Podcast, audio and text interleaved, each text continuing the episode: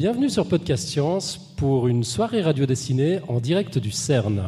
Une soirée radio dessinée, c'est une émission de Podcast Science en direct et en public, constituée non pas d'un long dossier, mais de plusieurs brèves interventions sur un thème particulier.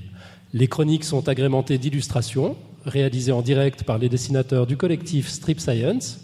Présentation dans un instant. Installé au-dessus du plus grand instrument scientifique de tous les temps, le LHC, un collisionneur de particules de 27 km de long, nous allons deviser joyeusement autour du thème suivant. Les instruments scientifiques sont-ils les cathédrales du XXIe siècle? Nous sommes le samedi 23 août 2014 et c'est l'épisode 183. Bonsoir et bienvenue.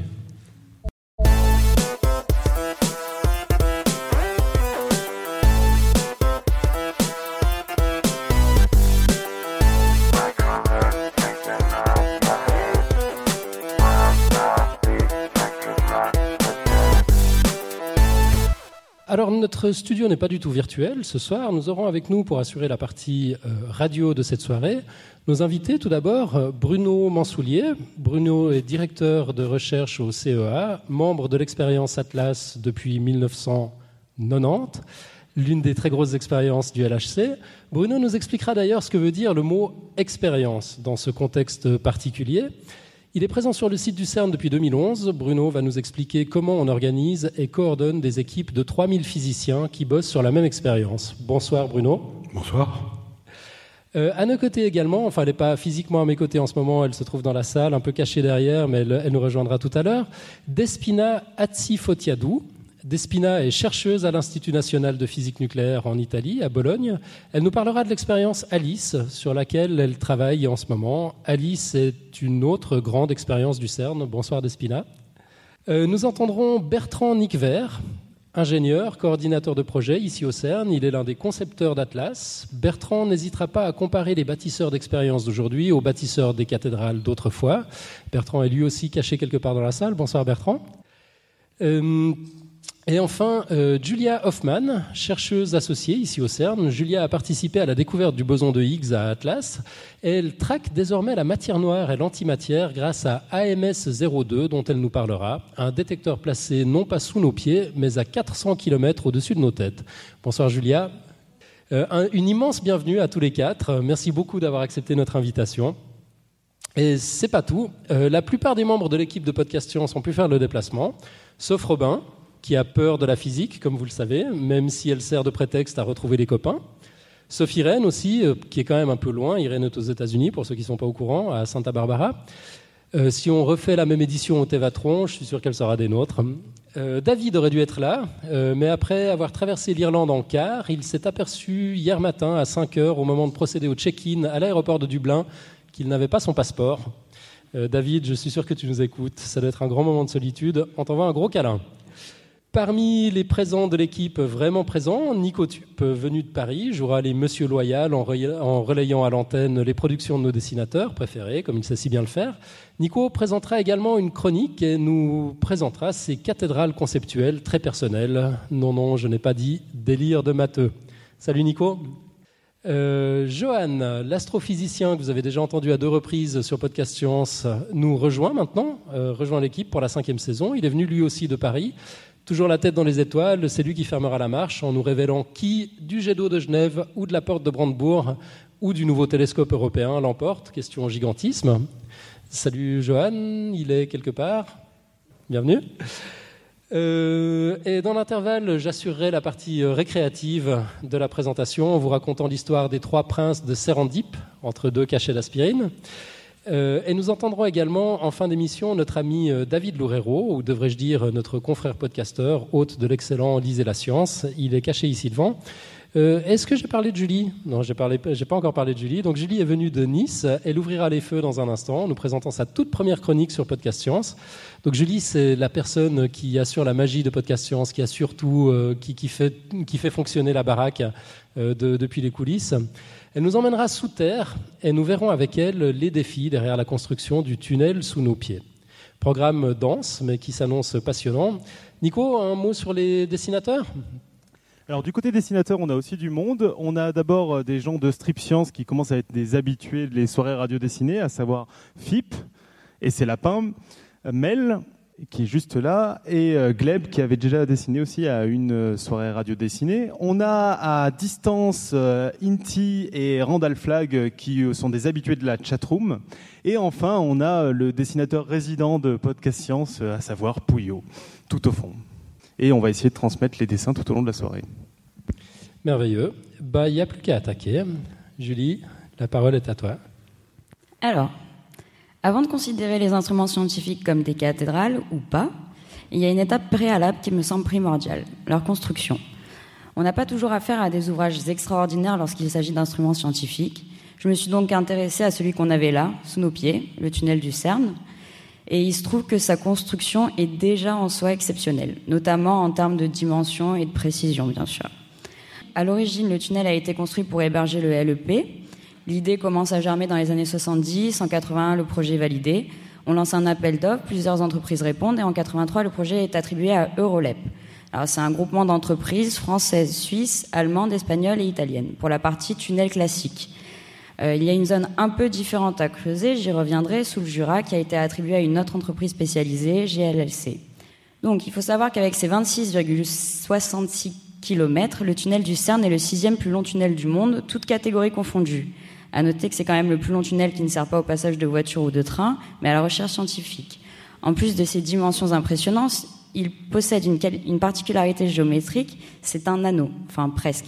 En tout cas, il n'a pas d'extrémité. Et ça, ça le rend assez unique par rapport aux autres tunnels de cette ampleur. Parce que habituellement, quand on fait ce type de construction, on préfère qu'il y ait une sortie d'un côté et une entrée de l'autre. Bon, ok, on a donc un tunnel aux dimensions impressionnantes, mais ça, ça n'implique pas nécessairement que ça a été compliqué à construire. Donc avant de commencer les travaux, il a fallu déterminer le tracé. La majorité du tunnel se trouve en France, notamment en raison de la différence de réglementation entre les deux pays. En Suisse, il aurait fallu faire un référendum si on avait voulu sortir des terrains du CERN. Ensuite, la seconde étape pour réaliser ce projet d'ampleur, ça a été d'analyser la, nature du sol. C'est une donnée qui est indispensable euh, avant le démarrage de tous les chantiers.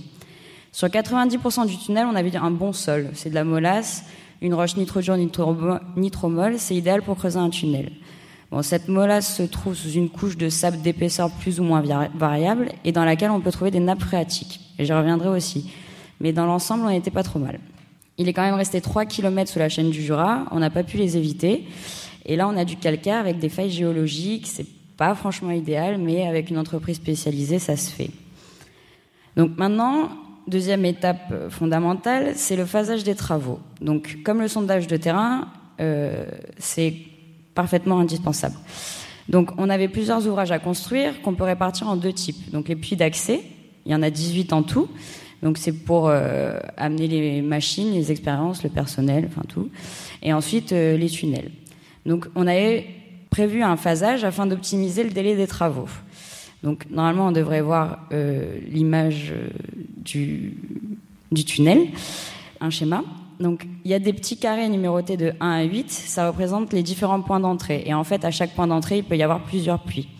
Donc, la première étape, ça a été bien sûr de construire les puits d'accès pour pouvoir amener les machines et les hommes qui devraient travailler dans le futur tunnel. On a donc creusé des trous qui pouvaient aller de 30 mètres. Donc, ça représente déjà un immeuble de 11 étages à 150 mètres. Ça représente quand même 55 étages. C'est déjà pas mal. Donc les accès sont créés, on peut attaquer le tunnel à proprement parler. Donc pour ça, on utilise des engins qu'on appelle tunneliers. C'est assez clair comme mot. Euh, et qui sont faits sur mesure pour l'occasion. Donc l'objectif était d'utiliser deux tunneliers partant du puits 8. Donc à peu près au milieu, on avait trois tronçons à faire vers la gauche et quatre à droite. Donc le premier travaille du point 8 au point 3 et le second du point 8 au point 4. C'est simple, c'est logique, ça marche bien quoi. Comme ça arrive souvent, ça s'est pas passé comme prévu. Pour créer les puits d'accès au niveau du point 8, il fallait traverser une nappe phréatique, donc avec laquelle on pouvait absolument pas interagir parce que ça fournissait l'eau pour le, le coin. Euh, il existe plusieurs techniques pour traverser une nappe. Une que je trouve intéressante, c'est la technique de la congélation. Donc on creuse jusqu'à presque atteindre la nappe phréatique, on insère des tubes dans lesquels on fait circuler un liquide refroidissant, et une fois que l'eau est gelée, on découpe le bloc par lequel euh, le futur puits doit passer, et on traverse la nappe dans des conditions sèches puisque toute l'eau est gelée. Donc cette intervention qui n'était pas prévue a demandé beaucoup d'argent, mais surtout beaucoup de temps, et ça a compromis l'avancement des tunneliers. Il se trouve qu'en plus il y avait euh, au même moment une grève des ouvriers, donc ça n'a pas aidé. Euh, si vous savez suivi, on a retardé la mise à disposition du puits 8, qui était le point de départ de nos deux tunneliers. Donc, en conséquence, on a dû revoir le phasage et un peu moins optimisé, comme on peut le voir sur le schéma, s'il apparaît. Donc, le tunnelier 1 a fait la portion 1-2, puis ensuite on l'a amené au point 6-4, entre les points 6 et 4, pardon. Ensuite, le tunnelier 2 a fait la portion de 8 à 6, et là, on s'est rendu compte que le chantier avait pris trop de retard, qu'on n'arriverait pas à, livrer en temps. Et donc, euh, on a mis les, grands moyens. On a mis un troisième tunnelier donc, pour boucler les parties de 8 à 1 et de 2 à 3. Donc, c'est un peu plus désordonné. Puis, à chaque fois, au lieu de tracer tout droit, on a fait ressortir les tunneliers pour les faire redescendre vers leur nouveau point de départ. C'est vraiment pas terrible. Donc finalement, côté Jura, où c'était censé être plus compliqué, bah, ça s'est plutôt bien passé. On a eu une petite fuite, euh, enfin plusieurs même, euh, des petits travaux de renfort pour l'étanchéité, mais rien de bien problématique. Qu'est-ce qu'on peut dire d'autre? Euh, Un autre point très intéressant sur la construction, c'est la précision avec laquelle on a dû bâtir le tunnel. Quand il s'agit d'infrastructures routières ou ferroviaires, le tracé est important, mais si on s'écarte de quelques dizaines de centimètres, c'est pas forcément catastrophique. Dans le cas du LEP, on ne pouvait pas s'écarter de plus quelques centimètres de la trajectoire prévue. Donc pour ça, on a utilisé pour la première fois probablement en Europe le système de navigation Navstar, donc euh, c'est le GPS, hein, euh, en complément des techniques euh, utilisées habituellement pour servir de guidage. Donc il a ensuite fallu reporter au niveau du tunnel, donc à environ 100 mètres sous la surface du sol naturel. Et pour ça, on ne peut pas utiliser un fil, à plomb, parce qu'il faut tenir compte de la courbure de la Terre. Mais bon, le résultat, c'est qu'au terme de la construction, l'écart maximum par rapport à la trajectoire prévue est de seulement 8 cm sur des tronçons de plus de 3 km. Donc beau travail quand même. Euh, le tunnel, c'est l'enveloppe, donc euh, c'est pas ça qui est réellement utile. Ce qui compte pour le CERN, c'est ce qu'on y a mis dedans. Et là encore, on a relevé de sacrés défis. Donc je pourrais pas détailler les différentes étapes de mise en place pour le LEP, puis le démantèlement pour le LHC. Il y a quand même une chose que je voulais aborder, c'est la mise en place des éléments pour CMS. Donc on a dû faire descendre par les puits 15 pièces allant de 250 tonnes à 1920 tonnes. Donc 1920 tonnes, pour vous donner une idée, c'est le poids de 5 Boeing 747 au décollage, donc euh, chargé. Euh, c'est énorme. Euh, on a à cette occasion encore fabriqué une grue portique sur mesure. Finalement, avant de pouvoir réaliser les avancées incroyables qui ont été faites au CERN, il a déjà fallu réaliser un ouvrage vraiment exceptionnel en termes de construction. les techniques utilisées, l'ampleur du chantier, le coût, le temps record qu'il a fallu pour le construire en font un objet digne des cathédrales en matière de construction. Merci beaucoup Julie. Alors on a quelques minutes à disposition si vous avez des questions à poser à Julie. Et puis on verra également, je propose qu'en attendant que les questions arrivent, on demande à Nicotube ce qui s'est passé du côté des dessinateurs. Alors du côté des dessinateurs, ça y est, je suis déjà surchargé, donc tout va bien. Euh, déjà on a eu des dessins avant que ça commence. Euh, il y a Gleb qui se demandait si on allait commencer à l'heure, mais on est bien en Suisse, donc on a commencé à l'heure pour une fois. Euh, Mel, euh, qui a fini son dessin un peu plus tard, mais qui avait commencé à dessiner avant, nous, révèle que les dessinateurs sont assez timides avec un dessin où euh, elle explique que les émissions de radio c'est sympa, sauf qu'il y a tout un, public. Les lapins se sont échauffés. sinon, il y a un lapin prêtre qui est arrivé en découvrant que c'était certes des cathédrales, mais pas exactement les mêmes cathédrales que celles qu'il aimait bien. Il y a moi qui a fait un truc où il y a un mec qui cherche où est la cathédrale et il découvre qu'elle est 100 mètres sous terre. Après, il y a eu des taupes euh, par FIP euh, et moi, euh, une taupe qui dit, qu'on ne parle pas assez de l'impact des dégâts du LHC chez les taupes. Et sinon, une taupe qui tombe amoureux d'un ingénieur du CERN. Et voilà, et sinon Gleb qui fait une référence à la particule de Dieu, qui est un nom assez décrié. Je pense qu'on y reviendra peut-être. Et il y en a trois autres qui arrivent, mais on en parlera la prochaine fois quand j'aurai eu le temps de les voir et de les mettre en ligne pour tout le monde les voit. Formidable, merci. Alors sur Twitter, on a plein de gens qui félicitent euh, Julie pour sa première. J'en profite pour te féliciter aussi. Et on a une première question dans la salle. Ouais, j'ai une question qui est plutôt liée à la durée de vie de l'installation. Euh, j'ai compris euh, durant la visite que une partie de l'installation créée à l'origine était également utilisée pour le LHC actuel. Est-ce que on sait combien de temps peut durer et fonctionner le premier accélérateur d'origine. Merci Xavier. Euh, je pense que Bertrand est probablement une meilleure personne pour répondre. Donc euh, la réponse est que le premier accélérateur qui s'appelle le synchrotron à protons, le PS, a été inauguré en 1959 et qu'il tourne toujours. C'est-à-dire qu'il sert d'injecteur pour l'ensemble de la, ce qu'on appelle le complexe d'injection, y compris du LHC. Ça veut dire qu'on a comme pour projet, effectivement, que le synchrotron proton, qui a donc euh, maintenant euh, hmm, une bonne cinquantaine d'années, 55 ans, il va tourner encore au moins une vingtaine d'années. Donc on est sur des 70, 75 ans de durée de vie et peut-être euh, davantage. Alors ça ne veut pas dire non plus que l'ensemble des composants qui sont installés aujourd'hui dans le PS, le synchrotron proton, sont d'origine. Il y a des choses qu'on a changées l'électronique, des choses comme ça. Mais les aimants d'origine sont pratiquement tous, euh, enfin une grosse partie des, culasses des aimants sont d'origine, et le tunnel, les installations techniques sont d'origine. On les a juste un peu rénovées dans les deux dernières années. Formidable, merci beaucoup pour cette réponse très précise. Si on n'a pas d'autres questions dans la salle, non, je propose qu'on enchaîne alors avec euh, Bruno, Bruno Monsoulier, qui va nous parler de la sociologie des grandes collaborations. Bruno, on vous écoute. Oui, euh, bonsoir. Oui, donc j'ai supposé que vous savez déjà tout de la science qu'on fait ici, du boson de Higgs et tout ça. Donc aujourd'hui, je voudrais vous parler plus de l'aspect humain des, grandes expériences comme Atlas, CMS et Alice aussi, puisqu'on parlera d'Alice. Donc déjà, pour clarifier un peu, le, mot expérience prête un peu à confusion, parce que pour tout le monde, une expérience, c'est euh, je mélange un produit jaune avec un produit vert et je regarde si le résultat est bleu ou rouge. Alors c'est pas du tout ça. Euh, ici, quand il fonctionne, hein, le, LHC produit 500 millions de collisions de protons euh, à chacun des quatre points d'interaction, donc par seconde, 500 millions de collisions par seconde, 24 heures sur 24. Et autour de ce point, il y a le grand détecteur que, dont vous avez vu les images, comme Atlas ou CMS ou Alice ou LHCb. Donc en fait, une expérience ici, c'est plutôt un observatoire de collisions. Donc on observe les collisions, on les trie, on enregistre les plus intéressantes, on les analyse et on publie les résultats. Donc le CERN lui-même est, responsable de construire l'accélérateur, hein, le LHC, puis de fournir les faisceaux de protons et de, provoquer les collisions. Et puis les expériences observatoires sont, elles, conçues et animées par des collaborations qui sont constituées environ chacune de 200 équipes provenant du monde entier, donc pas du tout des employés du CERN et à peu près 3000 physiciens et ingénieurs par collaboration, dans les très grandes, Atlas et CMS.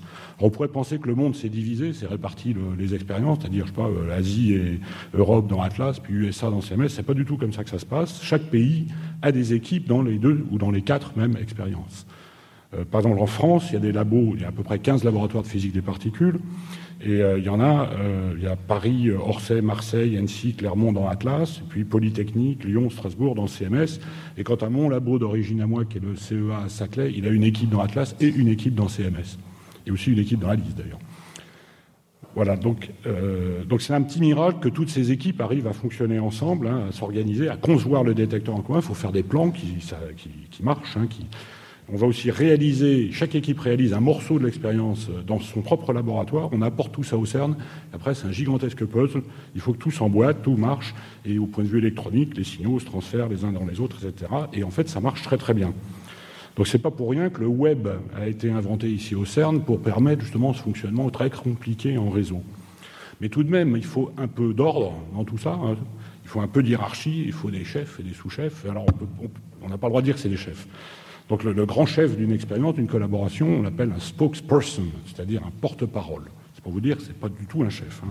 Puis en dessous, il y a des conveners, c'est-à-dire des animateurs.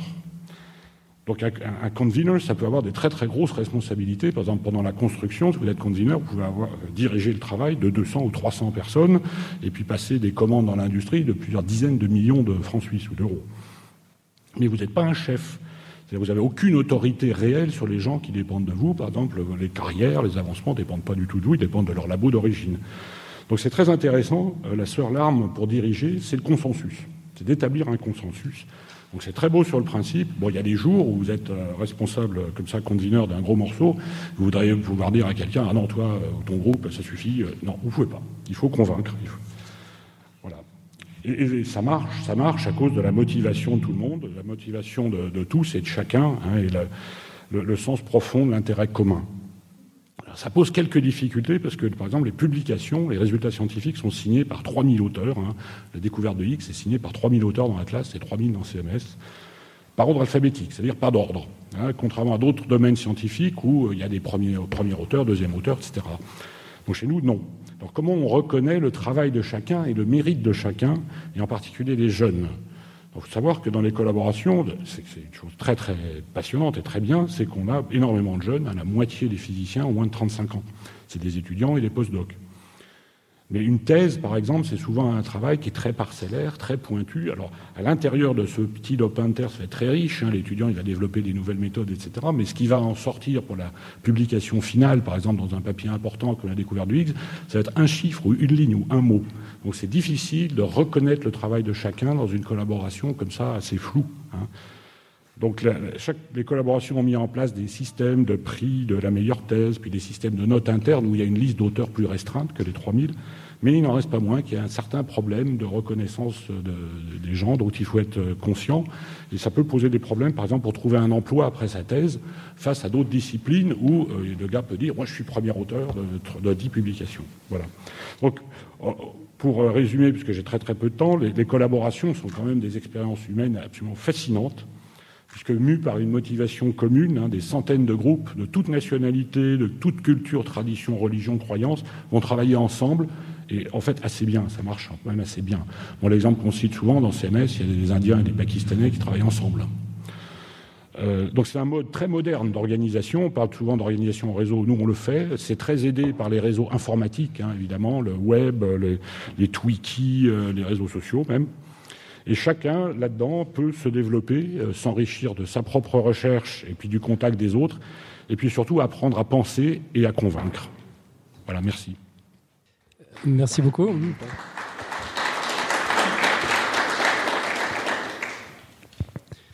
Nico, un petit point sur les dessins en attendant les questions donc, euh, on a, oui, plein de dessins. Donc, un dessin de Mel d'abord, euh, où il y a deux Japonais devant le plan du LHB qui disent Bon, ça vaut pas Notre-Dame.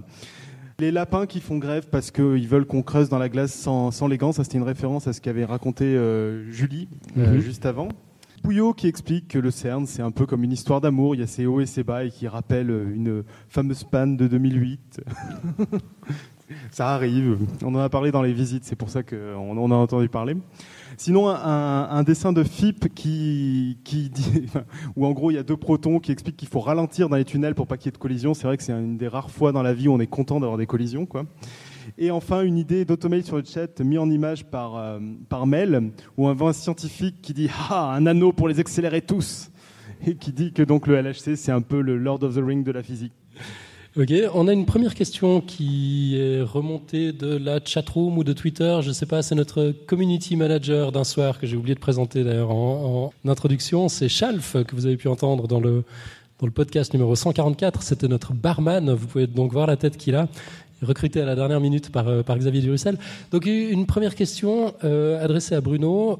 Euh, notre, la, la, personne sur Twitter donc, se demandait comment a été résolu le problème des unités de mesure métriques ou impériales. Est-ce que c'est un problème? Est-ce qu'on est en métrique depuis, depuis le début? Comment est-ce que, comment est-ce que vous gérez les Anglais en fait? Au CERN, c'est métrique.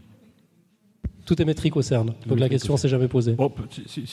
mon, mon, labo, justement, il y a des labos euh, européens qui participent à des expériences aux États-Unis, qui participaient par exemple à Chicago sur le Tévatron. Et là, ça posait quelques problèmes d'apporter son détecteur entièrement en métrique dans un détecteur entièrement en impérial. On, finit par apprendre que la clé de 3 huitièmes, le boulon de 3 huitièmes, on peut le serrer avec une clé de 8. Ce qui est sans doute très pratique pour, pour les réglages fins. On a une question de Billy dans la salle. Billy a fait le déplacement de Paris, elle est là avec nous euh, ce soir. Salut Billy.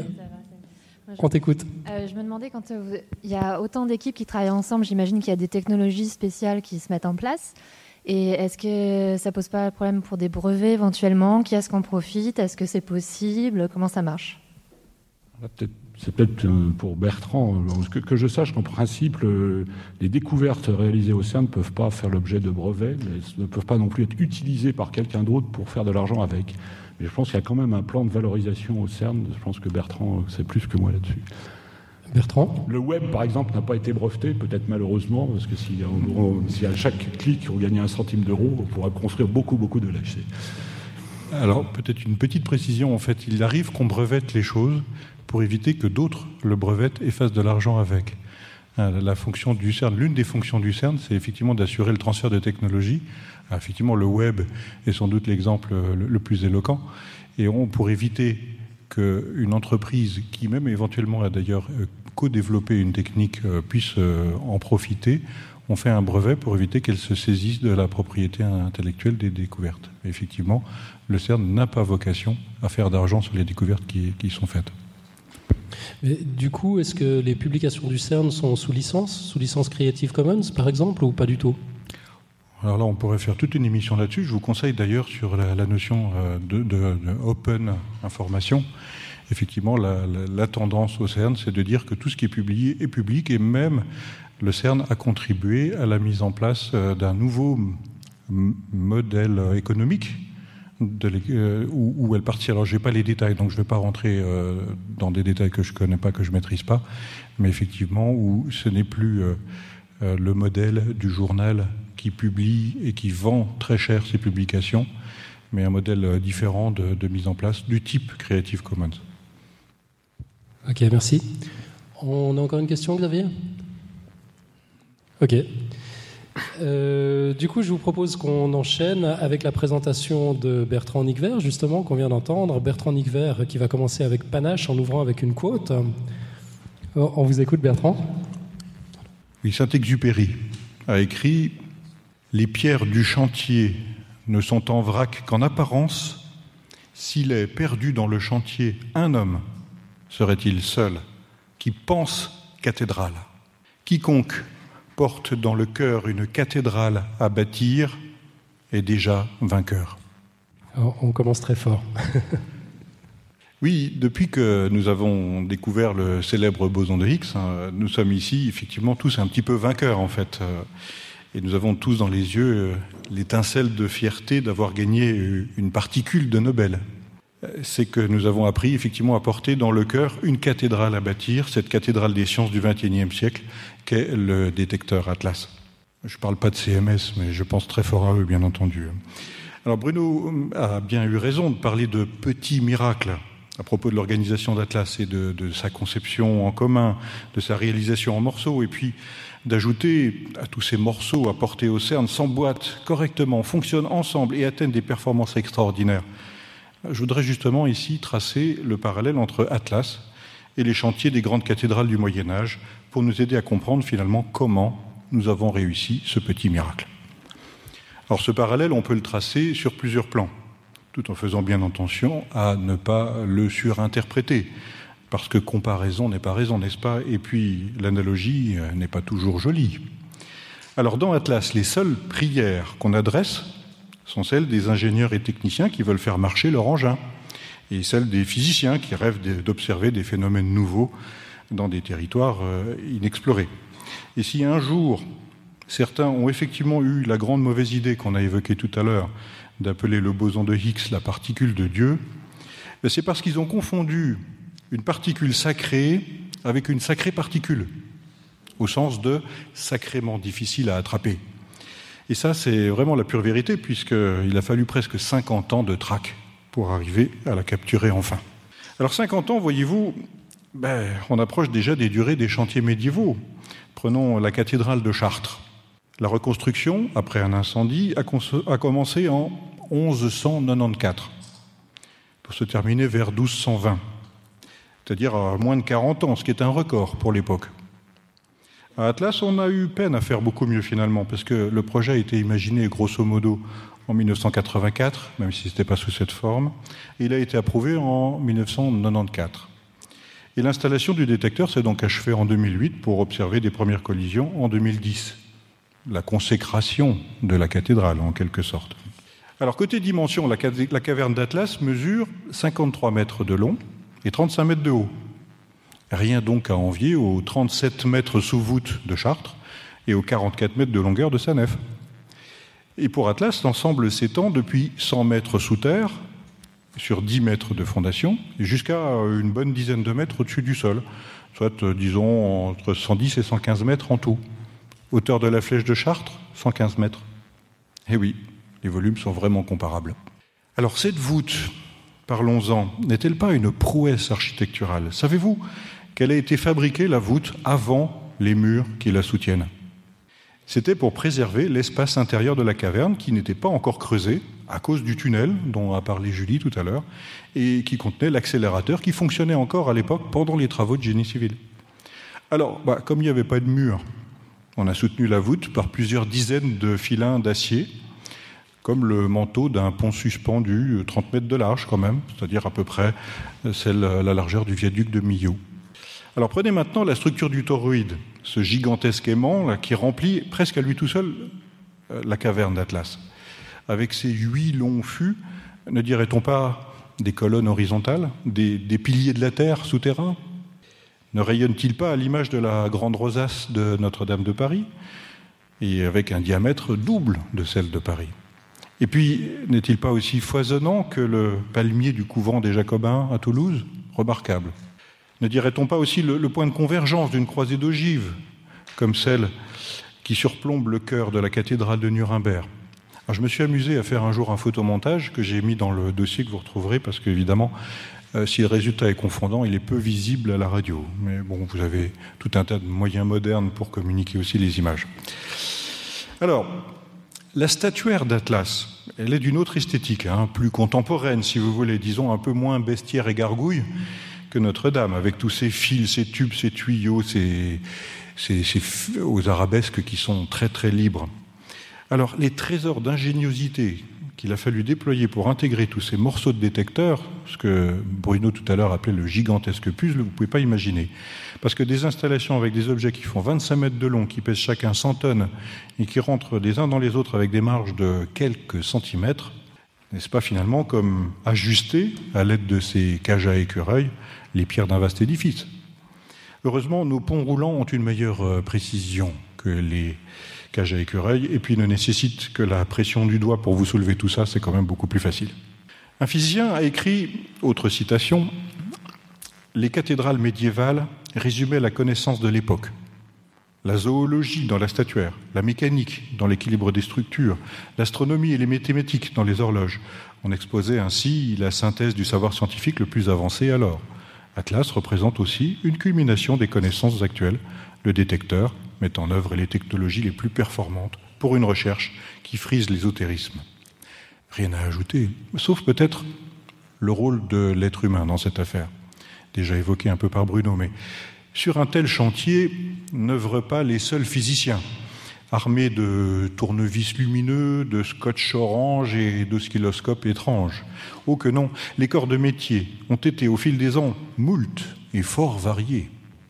Terrassiers, maçons et maçonnes, farailleurs, bétonneurs, serruriers et boulonneurs, géomètres, mécaniciens, pontiers, tireurs de câbles, poseurs de tuyaux, cryogénistes, c'est-à-dire spécialistes des grands froids, magnéticiens, non, j'ai pas dit magnétiseurs, hein, magnéticiens, et puis des électromécaniciens, des électroniciens, des informaticiens, des câbleurs de fibres optiques, sans oublier bien sûr les gestionnaires de projets, coordinateurs de planning, contrôleurs des comptes et pourvoyeurs de finances, que sais-je encore.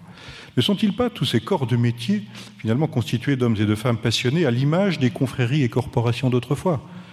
Gâcheurs de mortiers, maçons, tailleurs de pierre, sculpteurs, bûcherons, menuisiers, charpentiers, forgerons et ferronniers, facteurs d'orgue et souffleurs de verre, maîtres de l'œuvre et du tracé. N'est-ce pas finalement de leur savoir-faire et de leur rigueur, de leur ardeur à la tâche que nous, les bâtisseurs de détecteurs, avons su nous inspirer pour construire notre cathédrale de la science? Alors, Une petite parabole pour conclure. À trois tailleurs de pierre, occupés avec leurs outils sur le chantier d'une cathédrale, ces trois questions. À quoi es-tu occupé? À gagner ma vie, répond le premier. Et toi? À tailler la pierre, répondit le second. Et toi? À bâtir une cathédrale, répondit l'artisan initié. Alors au fil des ans, ingénieur donc euh, actif au sein de la coordination technique d'Atlas, j'ai appris que le chantier finalement est réussi quand chacun remplit ses trois rôles simultanément.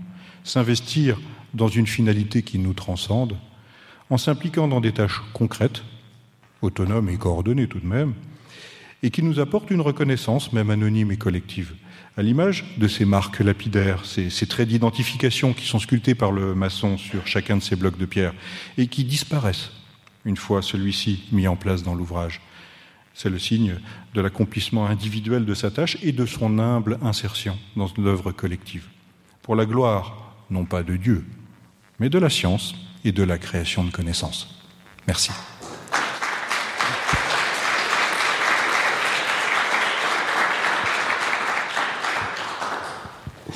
Merci beaucoup Bertrand.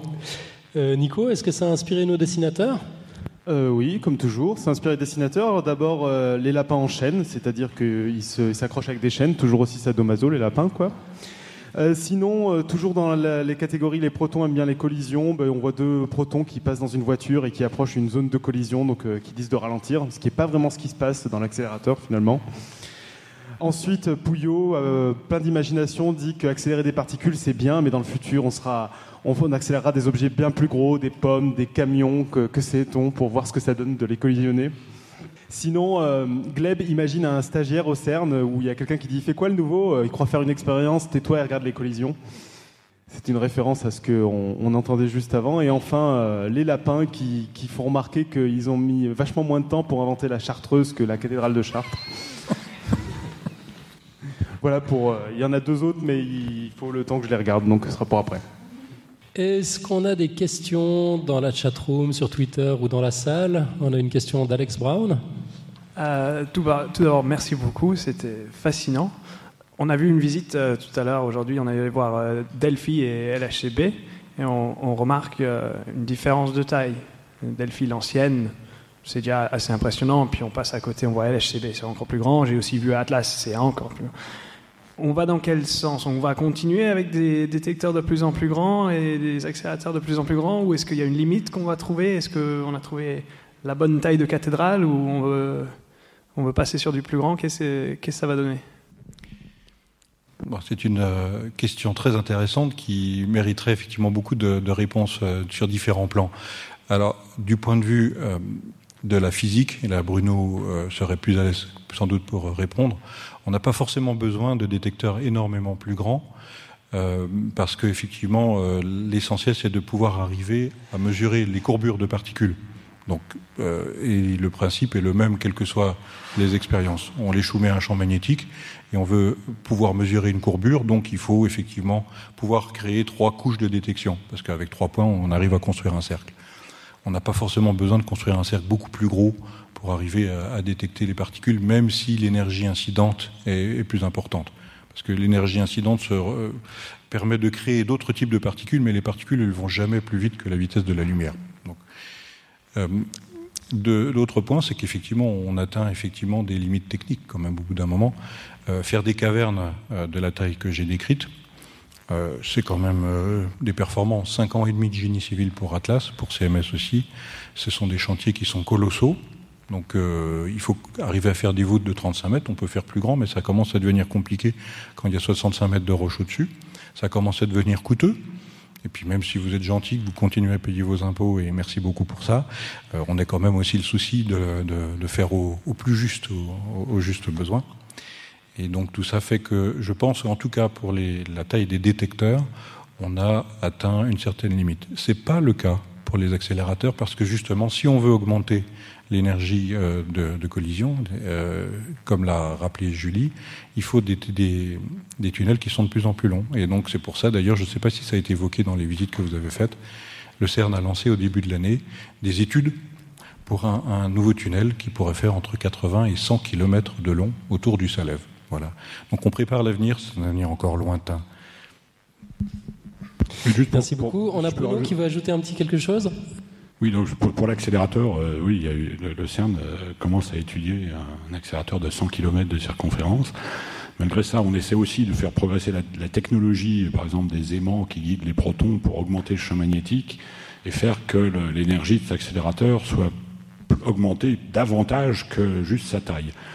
Et puis après, effectivement, on commence à se poser la question est-ce qu'on atteindra une limite? Donc il y a aussi des tas de recherches sur comment des méthodes révolutionnaire d'accélération des particules. Mais malheureusement, elles ne sont pas du tout disponibles aujourd'hui, mais on peut penser à des, interactions laser dans des plasmas qui fournissent sur quelques millimètres des accélérations absolument fabuleuses. Hein. Euh, en quelques millimètres, on obtient ce que produit un accélérateur d'aujourd'hui sur plusieurs dizaines de mètres. Malheureusement, le problème, c'est qu'on ne sait pas mettre ces quelques millimètres les uns derrière les autres pour obtenir l'énergie du LHC. Et ça, ça ne viendra pas, à mon avis, avant une vingtaine ou une trentaine d'années, euh, juste pour le concept. Mais on essaie quand même de, faire des, breakthroughs, des, changements euh, complètement de, paradigme pour aller plus loin. Merci beaucoup. Si on n'a pas d'autres questions, euh, je, précise juste quand même à, l'attention de Bertrand qu'on a vu passer beaucoup de félicitations dans la chatroom. Bravo, un dossier euh, très inspirant. Ah, on a notre community manager qui nous remonte quelque chose. Je lui passe le micro. Merci. Oui, bonsoir. On a Julien Ferrier sur la chatroom qui demande maintenant que le Higgs a été trouvé, quel est le prochain grand objectif du CERN? Quelles sont les prochaines découvertes auxquelles on peut s'attendre dans les années à venir? Rapidement. Disons que c'est très ouvert. Hein. Là, on rentre dans une phase euh, plus ouverte d'exploration. Donc la, montée en énergie qu'on va voir avec la, remise en service du LHC euh, va nous offrir une, fenêtre, euh, une fenêtre d'expérimentation plus large.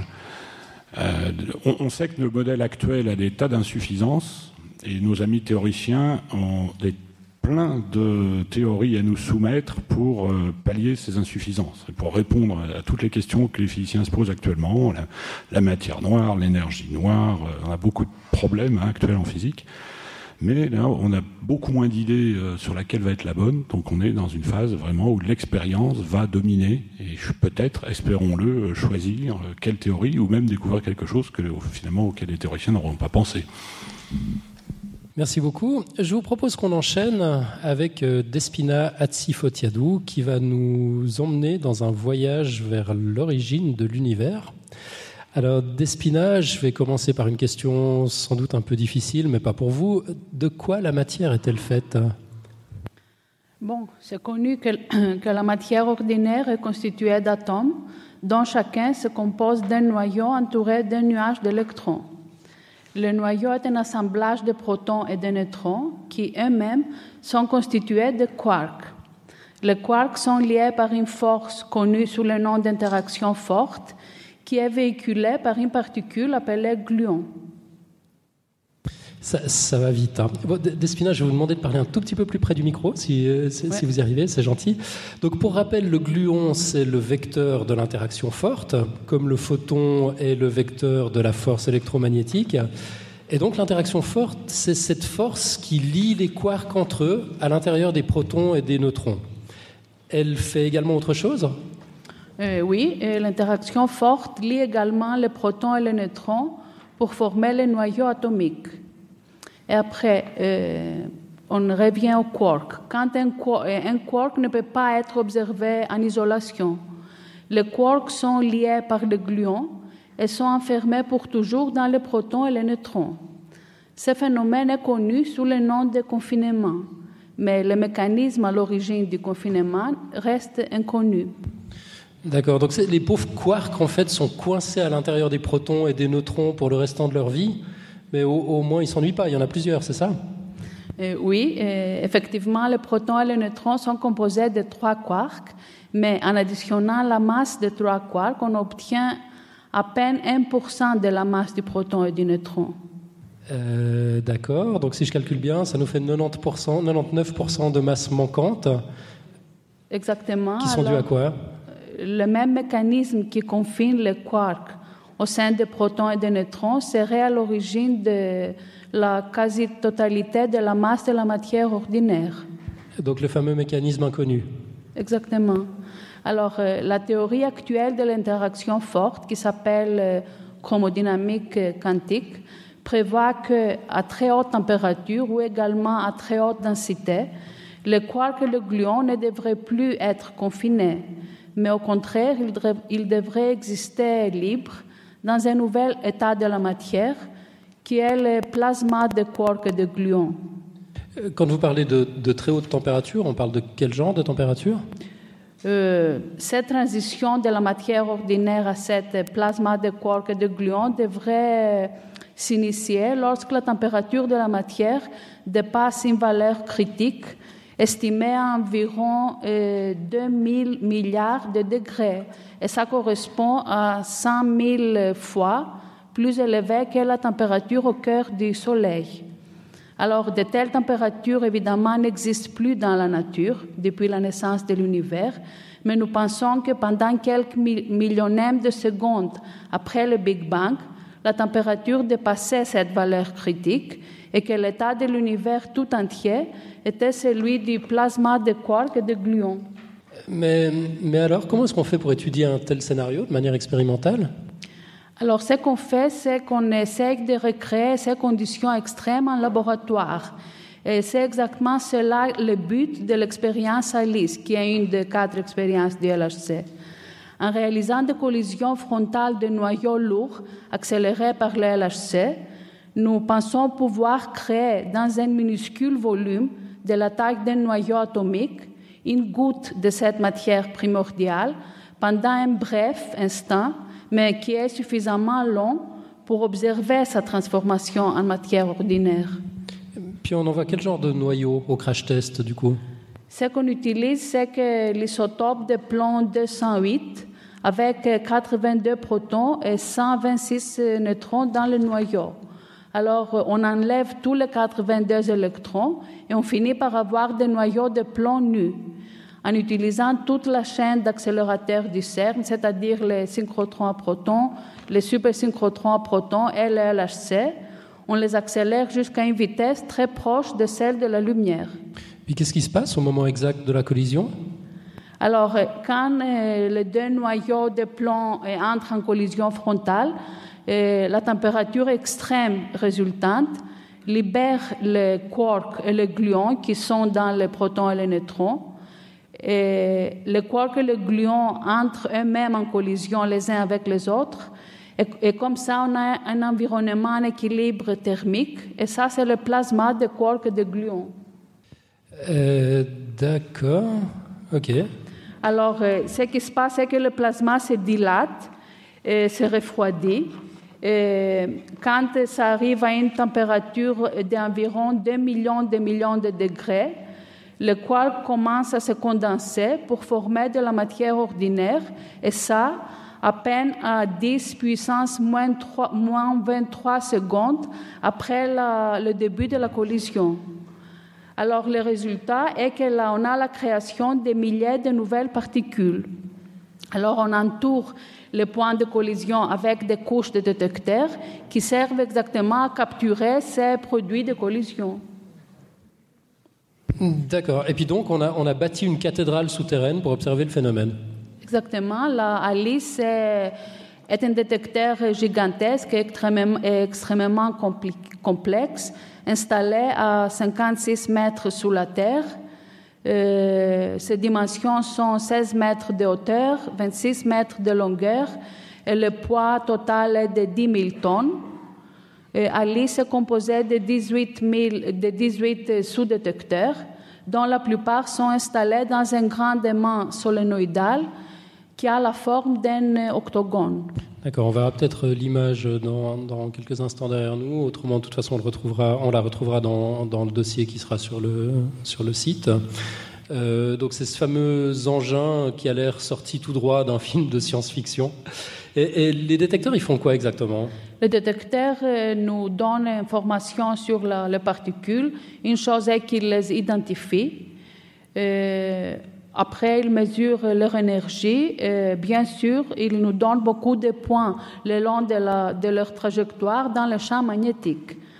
Après la détection des particules dans des signaux électroniques produits par, les quelques millions de canaux de tous les détecteurs d'Alice, et après, on a des systèmes ultra miniaturisés qui sont utilisés pour le traitement et la digitalisation des signaux. Et des centaines d'ordinateurs enregistrent toute cette information.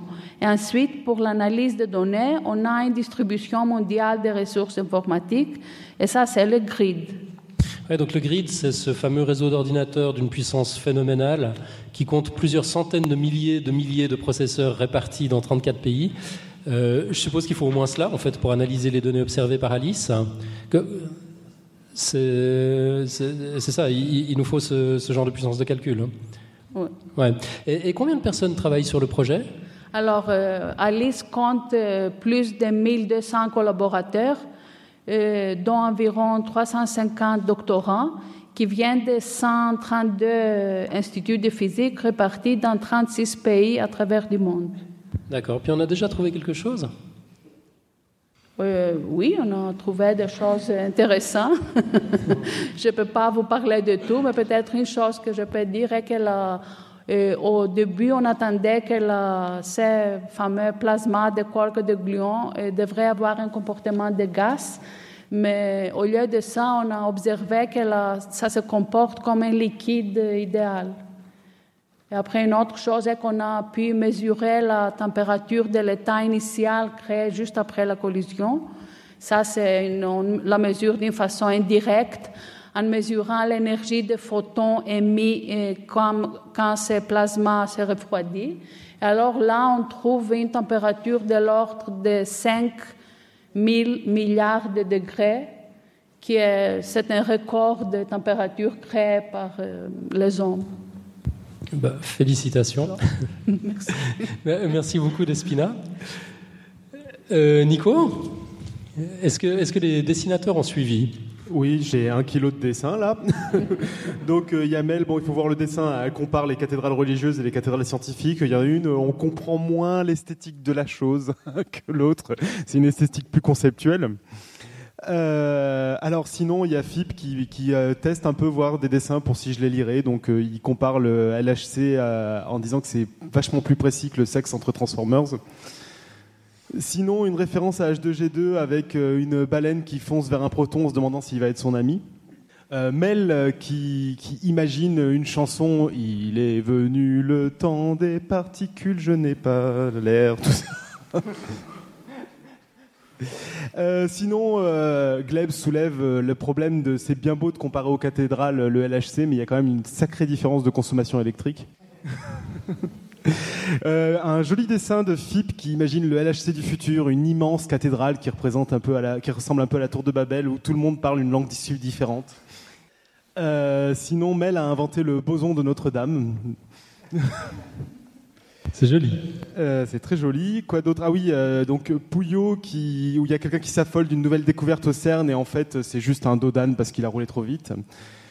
Euh, sinon, oui, dans, les comparaisons cathédrale, abbaye, tout ça, moi je demandais quand c'est qu'il y aurait une brasserie au CERN qui ferait sa propre bière, tant qu'à se copier ces lieux-là. Et enfin, FIP qui nous fait un Obélix qui dit qu'il n'est pas gros, il est juste un peu confiné.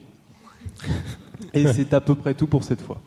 Ok, magnifique. Peut-être très rapidement, avant de prendre une question euh, dans la salle, on a eu une question dans la chatroom ah, euh, d'Espina. Oui. Juste euh, deux mots. Donc, il y a, dans la chatroom, il y a Inti aussi qui a fait un joli dessin des, vitraux, des vitraux de cathédrale. c'est ce que j'ai vu passer. Ah, Inti qui est avec nous. Magnifique, merci beaucoup. Despina, on nous demande si on a trouvé des quarks isolés. Peut-être rapidement Oui, non? Ça ne peut pas être euh, le cas, non.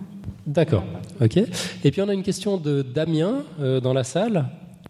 Bonjour, merci beaucoup pour votre intervention. Euh, donc, si j'ai bien compris, Alice permet de, de, reproduire les conditions très peu de temps après le Big Bang. Et je voulais savoir quel temps exactement, enfin, ou quel temps à peu, à peu près, et surtout qu'est-ce qui serait nécessaire pour aller encore plus loin dans le temps, donc encore plus proche du Big Bang? Quelle modification euh, pourrait permettre d'aller encore plus proche? Le, temps, euh, ça doit être de l'ordre de 10 puissance moins 24, si je ne me trompe pas, après le Big Bang. Et pour aller encore plus, plus près, euh, je ne pense pas que ça serait possible. Je pourrais juste dire que la euh, avec l'énergie plus haute qu'on aura euh, avec le LHC, euh, on pourra augmenter la statistique de nos mesures, des choses comme ça, voir des phénomènes plus rares, etc. Mais ce n'est pas qu'on va s'approcher du, du, Big Bang. Bon, ça c'est toujours une analogie, mais ça ne va pas changer merci Despina. On, a encore deux questions qui viennent de la salle. Je vous propose de faire ça extrêmement rapidement, aussi bien les questions que les réponses, sinon je vais me faire taper dessus par le maître euh, du temps. Donc d'abord une question de Johan. Euh, oui, bonjour. Euh, je, sais qu'il y a des étoiles dans l'univers qui s'appellent des étoiles à neutrons. Donc, avec une telle densité, on arrive à, casser les, liens entre atomes et obtenir des, neutrons. Est-ce qu'il existe des étoiles à quarks ou est-ce qu'on arrive à, casser cette interaction et d'avoir une telle densité qu'on arrive à, avoir des étoiles à quarks On peut avoir des quarks libres là. Je pas... Est-ce qu'au centre de certaines étoiles, il y aurait une, densité et une chaleur suffisante pour obtenir des quarks, euh, une soupe de quarks à cet endroit, quelque une part? Une soupe de quarks? Oui. Ça, je ne peux pas répondre. Je ne sais pas. Je n'ai pas assez de connaissances euh, astrophysiques pour euh, voir la similarité. On a une deuxième question en direct de la salle. Ouais. moi, j'avais une question. C'est tout à l'heure, on nous a dit que quand on arrivait près du Big Bang, les grandeurs s'affolaient, en, gros. Enfin, on ne pouvait plus faire de mesures. Donc, comment on mesure euh, dans Alice, en fait Puisque il semblerait que lorsqu'on s'approche plus proche du Big, euh, du Big Bang, euh, on n'a plus de théories qui tiennent la route. C'est ce qu'on nous a dit tout à l'heure, il me semblait. Si j'ai bien tout compris. si, si, je comprends la question, c'est comment on fait les mesures. Bon, on, imagine que la, on a ces scénarios pour la pour, l'état de la matière juste après le Big Bang.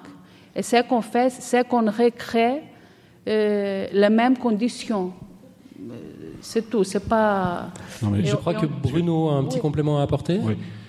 En fait, il faudrait rentrer un peu plus dans le détail de ce qui se passe après le Big Bang pour répondre à la question, mais la, phase dont parle Despina, c'est une phase quark-gluon où euh, on a déjà des quarks et des gluons, d'accord? Donc, et, les énergies en fait par particule dans ces collisions d'ions lourds qu'ils étudient sont en fait moins élevées que dans les collisions de protons, quand on regarde dans la classe SMS, quand on cherche le Higgs ou la supersymétrie, sont en fait un peu moins élevés. Par contre, c'est un état collectif où il y a beaucoup de protons et de neutrons qui correspond à une certaine phase de l'évolution de l'univers.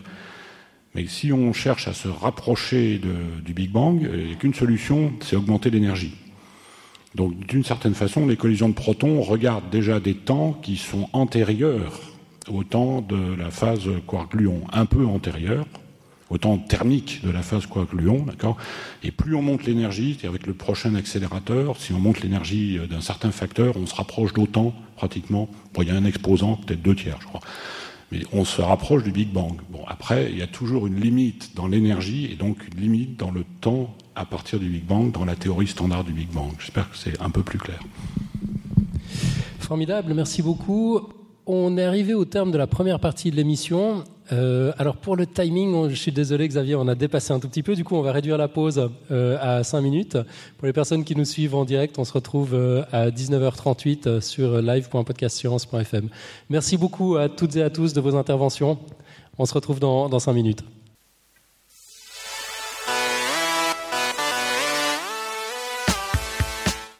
Je vous propose qu'on reprenne.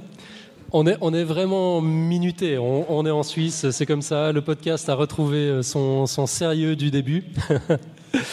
on attaque cette deuxième partie. On va enchaîner avec un dossier de Nico qui va nous parler de l'évolution des outils mathématiques dans leur complexité. En cinq minutes. Bon, alors on l'a vu là, les expériences scientifiques sont d'incroyables méthodes pour appréhender et prévoir le monde, mais en fait, elles ne seraient pas grand-chose sans leur, outil préféré, les mathématiques et leurs équations. Si, parce que les scientifiques ne peuvent pas s'en passer, et ce, depuis le tout début, depuis le jour où ils ont inscrit 1 plus 1 égale 2. Bon, alors ça, c'est la belle histoire romancée, mais en réalité, il est, il est, certain que cette équation est connue depuis des lustres. Elle a probablement été écrite en ces termes qu'autour du XVIe siècle, période où le symbole égal a été inventé. Et encore, on utilisait le signe plus que depuis un siècle. Et pour les chiffres arabes, c'est un peu plus vieux, bon, sauf pour zéro, qui est passé par là, qui a été de nouveau oublié, et puis qui s'est mis à être utilisé à peu près comme on le fait aujourd'hui. Tout ça pour dire que les symboles, les outils mathématiques qu'on utilise aujourd'hui sont loin d'avoir toujours existé et sont loin d'être figés dans le temps. Leur construction a même pu prendre un temps qu'on ne soupçonne pas forcément. Par exemple, c'est qu'après 362 pages de démonstration au XXe siècle, que Russell et Whitehead ont finalement démontré que 1 plus 1 égale 2 en concluant, cette équation peut parfois se montrer utile. Et malgré cette évolution incessante, on voit des équations qui ont toujours à peu près la même tête. C'est-à-dire qu'on a des machins qui sont additionnés ou multipliés avec des bidules et qui en fait sont égaux à des trucs. Alors ça, c'est qu'une illusion, parce que ça fait bien longtemps que les mathématiciens et les physiciens et tous les autres scientifiques n'utilisent plus vraiment les nombres, les additions et les égalités comme on les apprend à l'école. Parce que comme avec toute drogue, les mathématiciens ont eu besoin d'aller plus loin en construisant des objets conceptuels délirants, bravant parfois les interdits historiques. Vous savez, c'est ce moment euh, où euh, c'est interdit comme celui dont on ne dit pas le nom dans le livre dont je ne citerai pas parce qu'il est trop connu. Ce mathématicien qui arrive un matin, transpirant, et qui vous dit, vous pouvez faire tout ce que vous voulez, mais jamais, au grand jamais, ne diviser par zéro. Et puis en fait, au bout d'un moment, on découvre qu'on vous a menti, on peut diviser par zéro comme on peut dire Voldemort, bon, ça a un petit prix. Pour diviser par zéro, par exemple, il faut euh, accepter que l'infini et moins l'infini, globalement, c'est la même chose, et bidouiller un peu comme pour que ça marche. Alors ça peut paraître étrange, mais en fait, c'est pas si étrange que ça. Ça consiste à prendre la ligne des réels que vous avez en haut là, et rassembler l'infini et le moins l'infini en un point et en faire un cercle. Et ça s'appelle la géométrie projective. Alors, ces, géométries sont un peu étranges parce qu'elles obéissent à d'autres règles du jeu. Par exemple, deux droites n'ont qu'une intersection, donc il ne faut plus parler de droite parallèle, ça n'a plus trop de sens. Mais ce n'est pas forcément pour autant bizarre. Quand on regarde une route aux côtés bien parallèles, on a l'impression que les deux côtés de la route viennent se rejoindre en un point à l'infini. Et c'est justement pour ça que cette géométrie est très utile, parce qu'elle est hyper efficace pour tous les calculs liés à la perspective, la correction de photos, de façades, de façades de bâtiments prises d'un bas d'un bâtiment. De toute manière, la bizarrerie, ça dépend pas mal du point de vue. Par exemple, on a dû vous apprendre à l'école que la somme des angles d'un triangle fait 180 degrés. Ben, en fait, c'est faux. Enfin, souvent, enfin, la plupart du temps. Et en particulier, c'est faux en géométrie projective, la géométrie dont je viens de parler. Mais pas que sur ce genre d'espace un peu étrange où on peut diviser par zéro. C'est aussi faux sur la surface du globe. Il faut imaginer, par exemple, un triangle dont il y aurait un sommet au pôle Nord, un sur l'équateur et un sur un autre point de l'équateur à mi-chemin entre le point dont je viens de parler et le point opposé comme l'image qu'on vient de voir. Et aujourd'hui, une des questions centrales de la cosmologie, l'étude de l'univers, c'est de savoir justement ce que donne la somme des angles d'un triangle dans l'univers, 180, un peu plus, un peu moins, et toutes ces possibilités correspondent à des géométries plus bizarroïdes les unes que les autres. Si la somme est égale ou plus grande que 180 degrés, on a une vingtaine de géométries en gros qui respectent la relativité générale. Et si ça fait moins de 180 degrés, on a le choix parmi une infinité de géométries différentes. Alors pour revenir à notre équation fondamentale machin plus bidule égale truc, un peu comme dans nos exemples de géométrie biscornue et de division par zéro, bah, le travail si mystérieux des mathématiciens consiste justement à donner de nouvelles définitions à chacun de ces termes, de ces équations, et à regarder ce que ça peut donner. Par exemple, définir de nouvelles additions, multiplications, comment multiplier deux mouvements du Rubik's Cube, et surtout définir de nouveaux machins, bidules et trucs. Et là-dessus, les scientifiques de ces dernières années se sont servis avec plaisir. La mécanique quantique utilise des objets qui n'ont qu'une valeur une fois mesurés, les distributions. La théorie des cordes nous parle d'objets allant au-delà de la dimension 4. La cryptographie s'amuse à additionner les points de courbe particulières. Les exemples sont sans fin. Ce qui est pratique avec ces outils mathématiques, c'est qu'en général, ils respectent qu'un tout petit nombre de propriétés, de règles du jeu. Et si quoi que ce soit les respecte aussi, on a le droit d'utiliser l'intégralité des résultats démontrés parfois sur plusieurs siècles. Alors certes, cette cathédrale conceptuelle est moins visible que ses homologues matériels dont on a parlé, mais elle n'en est pas moins imposante tant les mathématiciens chaque jour s'attellent à, en faire un seul monument unifié dont toutes les pièces communiquent. Je suis dans les temps? T'es parfait. Bravo Nico Tup. Merci.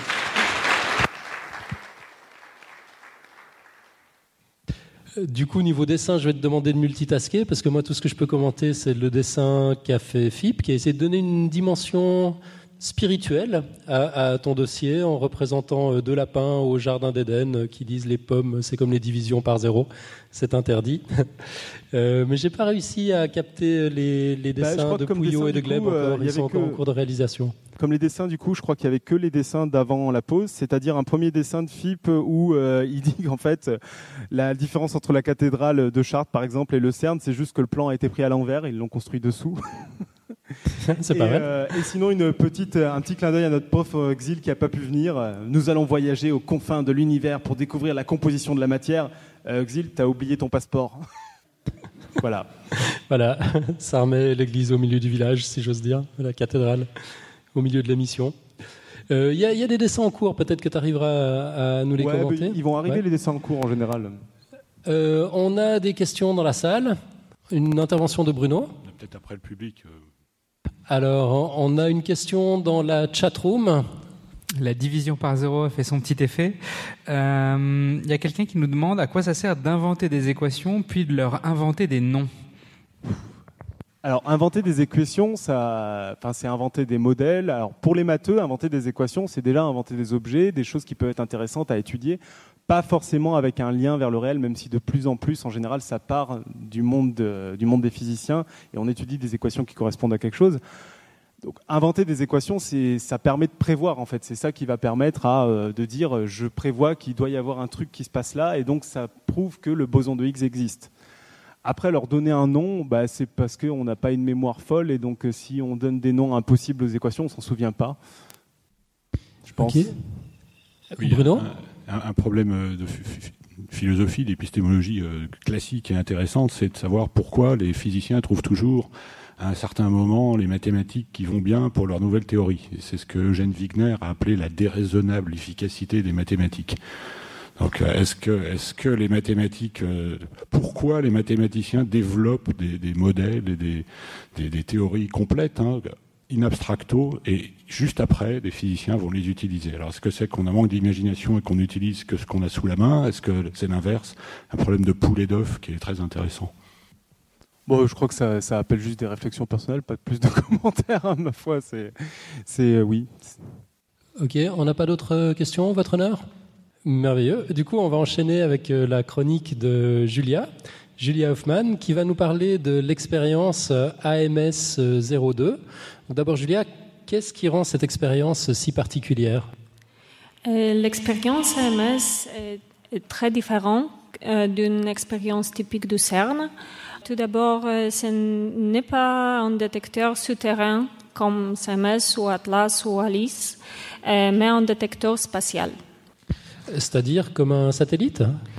En effet, le détecteur est en orbite à 400 km au-dessus de la Terre, avec une vitesse de 7000 km/h.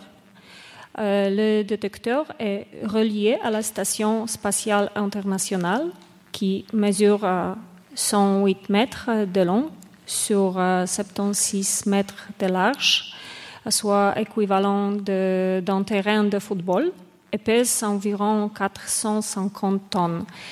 Et le détecteur AMS, c'est juste euh, 3 par euh, 4 par 5 mètres et pèse euh, 7,5 tonnes.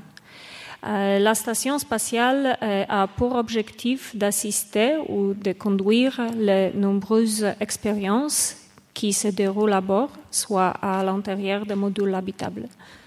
D'accord, donc AMS, c'est une espèce de, mini-CERN embarqué euh, sur l'ISS en orbite autour de la Terre.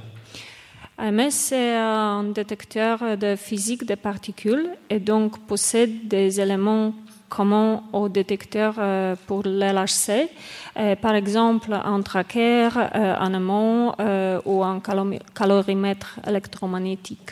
Alors ceux d'entre nous qui ont eu la chance de, de descendre visiter une expérience cet après-midi auront vu. Donc un tracker, c'est le système qui permet de savoir par où des particules en déplacement sont passées. Un calorimètre, c'est un appareil expérimental qui mesure l'énergie des particules en, les faisant entrer en contact avec un objet massif, du plomb par exemple. Voilà pour les gros mots. Et, donc on recherche quoi avec ce détecteur? Et les principaux euh, objectifs de ces détecteurs sont de résoudre le mystère de la matière noire et la symétrie euh, matière-antimatière. Euh, L'expérience AMS effectue les mesures les plus précises sur les rayons cosmiques et euh, l'une des expériences euh, spatiales les plus importantes concernant l'étude des particules, des, des astroparticules. Alors, Petite question, comment est-ce que vous récupérez les données de l'expérience? Euh, je vais vous donner juste une image simplifiée concernant le transfert de données euh, et la communication entre les détecteurs et la Terre. Euh, nous communiquons avec le détecteur avec les satellites, tout comme nous communiquons par les téléphones cellulaires dans les tours de téléphonie cellulaire. Euh, la tour doit recevoir le signal de notre téléphone portable et l'autre téléphone portable ou tour intermédiaire. Pour la réception d'un sig- signal, euh, un satellite doit voir euh, l'antenne de la station spatiale et euh, un endroit aux États-Unis où le signal est reçu. Alors, il a envoyé au CERN à notre salle de contrôle. Dans la salle de contrôle, il y a toujours une personne écoutant les communications entre la NASA et à bord de, de ISS, SSI en français. Euh, S'il y a euh, des activités qui peuvent en, influencer et perturber euh, notre détecteur, par exemple changement thermique ou perturbation sur l'envoi des données. La NASA nous met au courant afin de prendre les mesures nécessaires pour éviter la perte des données ou les dommages du détecteur. En outre, nous communiquons avec la NASA si nous jugeons bien de modifier quelques paramètres sur le détecteur pour la prise des données. Vous communiquez avec la NASA, vous parlez directement avec, avec les astronautes? Euh, Étant donné qu'il y a une hiérarchie à la NASA, nous ne pouvons pas parler directement aux astronautes, mais nous pouvons entendre leur conversation avec la NASA et nous sommes parmi les premiers à voir les activités extravéhiculaires avec euh, des caméras euh, installées sur la station. Euh, j'avoue que rien que ça, ça, fait rêver, entendre les conversations des astronautes. Est-ce que vous avez déjà trouvé quelque chose? Est-ce que vous commencez à percer le secret de cette fameuse asymétrie entre matière et antimatière? Euh, Nous n'avons pas trouvé l'antimatière complexe, pas encore. Par exemple, pas complexe, je veux dire que je veux dire des noyaux plus lourds que l'hydrogène, par exemple anti-oxygène. Ceci euh, en tâche très difficile qui exige beaucoup de données et une analyse compliquée. Pour la découverte euh, des matières noires, euh, c'est difficile à dire. Nous voyons dans, nos données des choses qui pourraient euh, être interprétées aussi, bien comme l'évidence des matières noires ou comme le signal de sources naturelles. nous avons besoin de plus de temps et plus de données pour pouvoir dire quelque chose de plus définitif. Alors la recherche continue. Julia, merci beaucoup. Merci.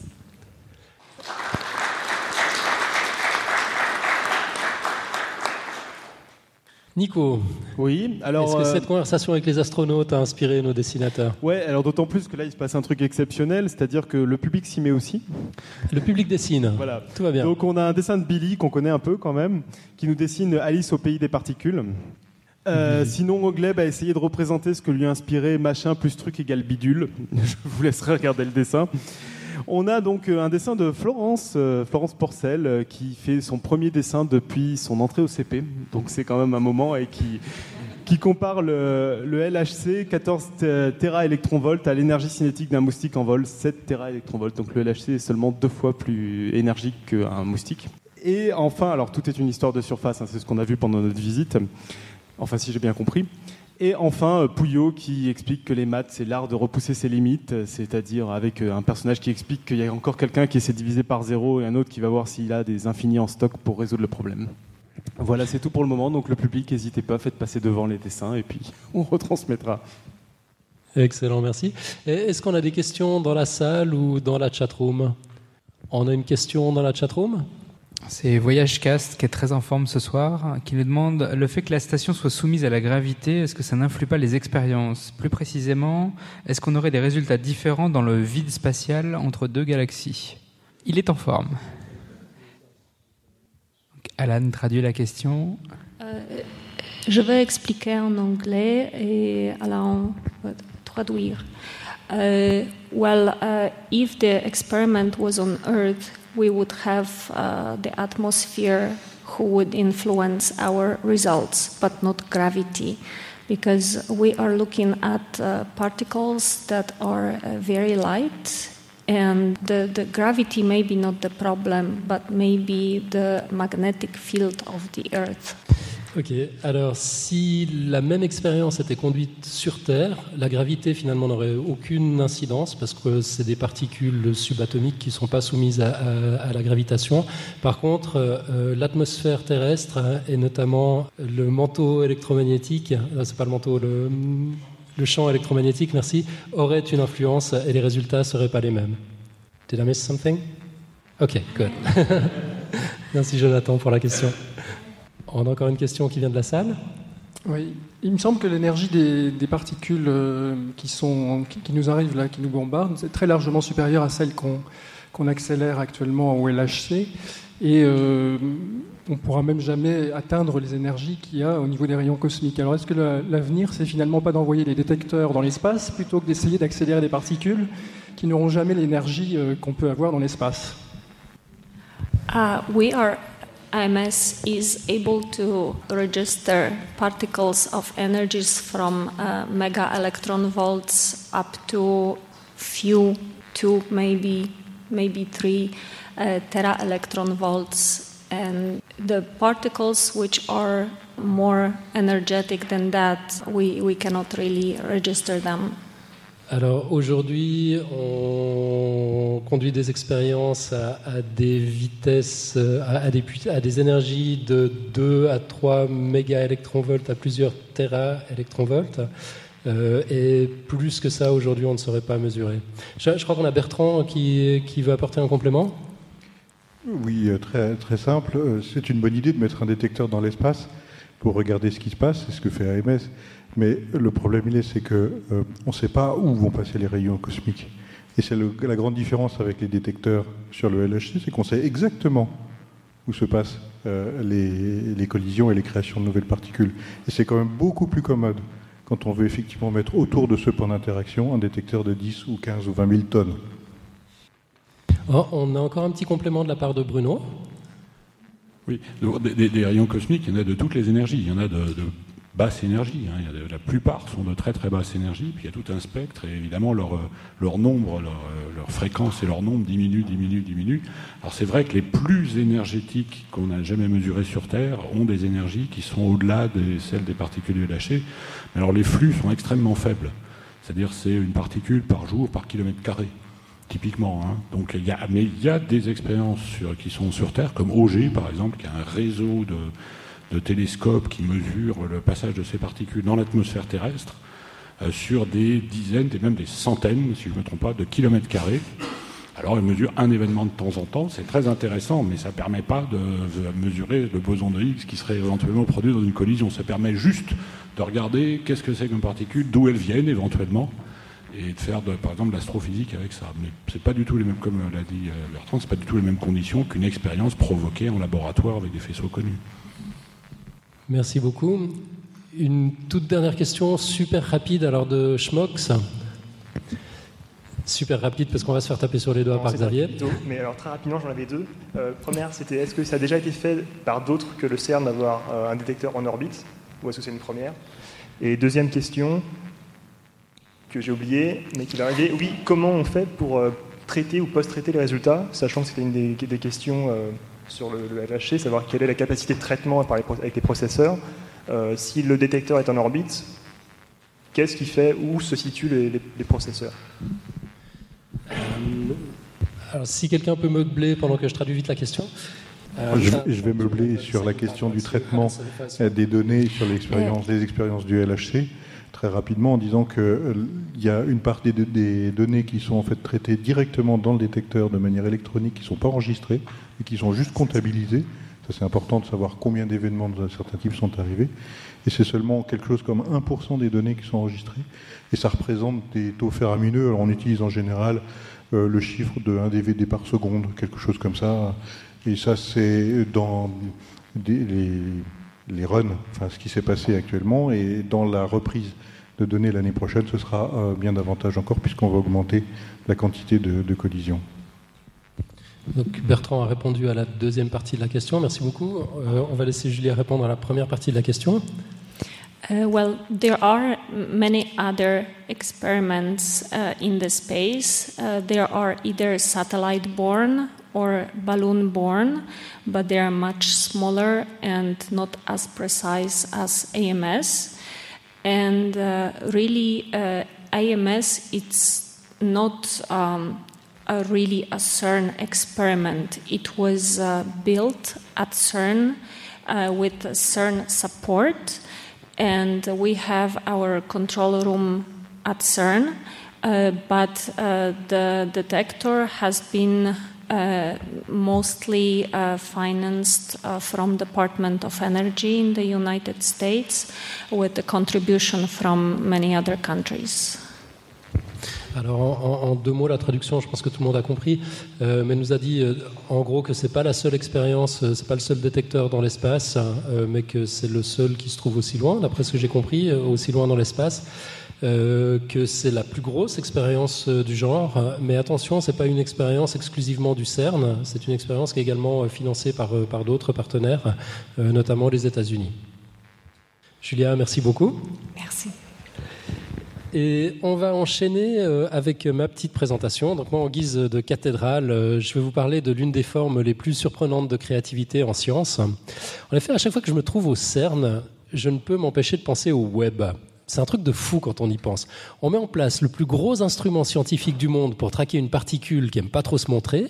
Et ce qui en ressort en premier, 20 ans avant que le boson de Higgs ne finisse par pointer le bout de son nez, c'est cet outil formidable qu'est le web, qui permet d'exister à des utopies aussi improbables que ce podcast ou que Wikipédia, par exemple. Même si on n'avait pas trouvé le boson, on aurait au moins le web, ce nouveau poumon de l'économie de ce début de 21e siècle.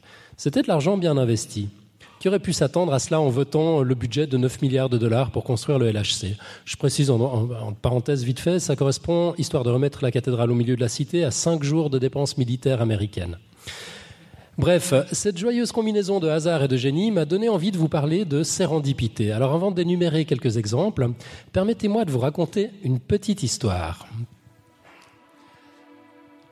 Les trois fils du roi de Serendip refusèrent, après une solide éducation, de succéder à leur père. Le roi alors les expulsa. Ils partirent à pied pour voir des pays différents et bien des choses merveilleuses dans le monde. Un jour, ils passèrent sur les traces d'un chameau. L'aîné observa que l'herbe à gauche de la trace était broutée, mais que l'herbe de l'autre côté ne l'était pas. Il en conclut que le chameau ne voyait pas de l'œil droit. Le cadet remarqua sur le bord gauche du chemin des morceaux d'herbe mâchée de la taille d'une dent de chameau. Il reconnut alors que le chameau aurait perdu une dent. Du fait que les traces d'un pied de chameau étaient moins marquées dans le sol, le Benjamin inféra que le chameau boitait. Tout en marchant, un des frères observa des colonnes de fourmis ramassant de la nourriture.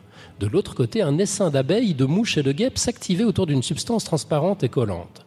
Il en déduisit que le chameau était chargé d'un côté de beurre et de l'autre de miel.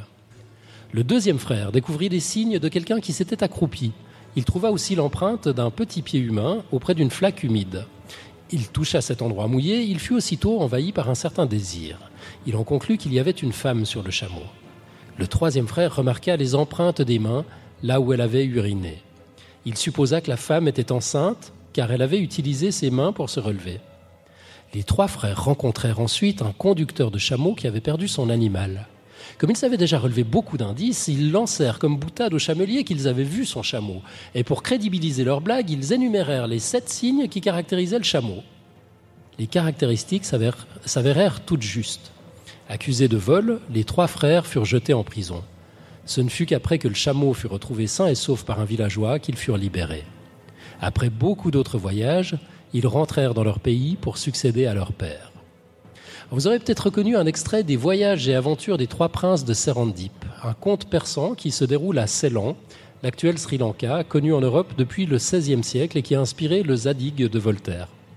Les princes y font sans cesse la découverte de choses qu'ils ne cherchaient pas, par une subtile combinaison d'accidents et de sagacité.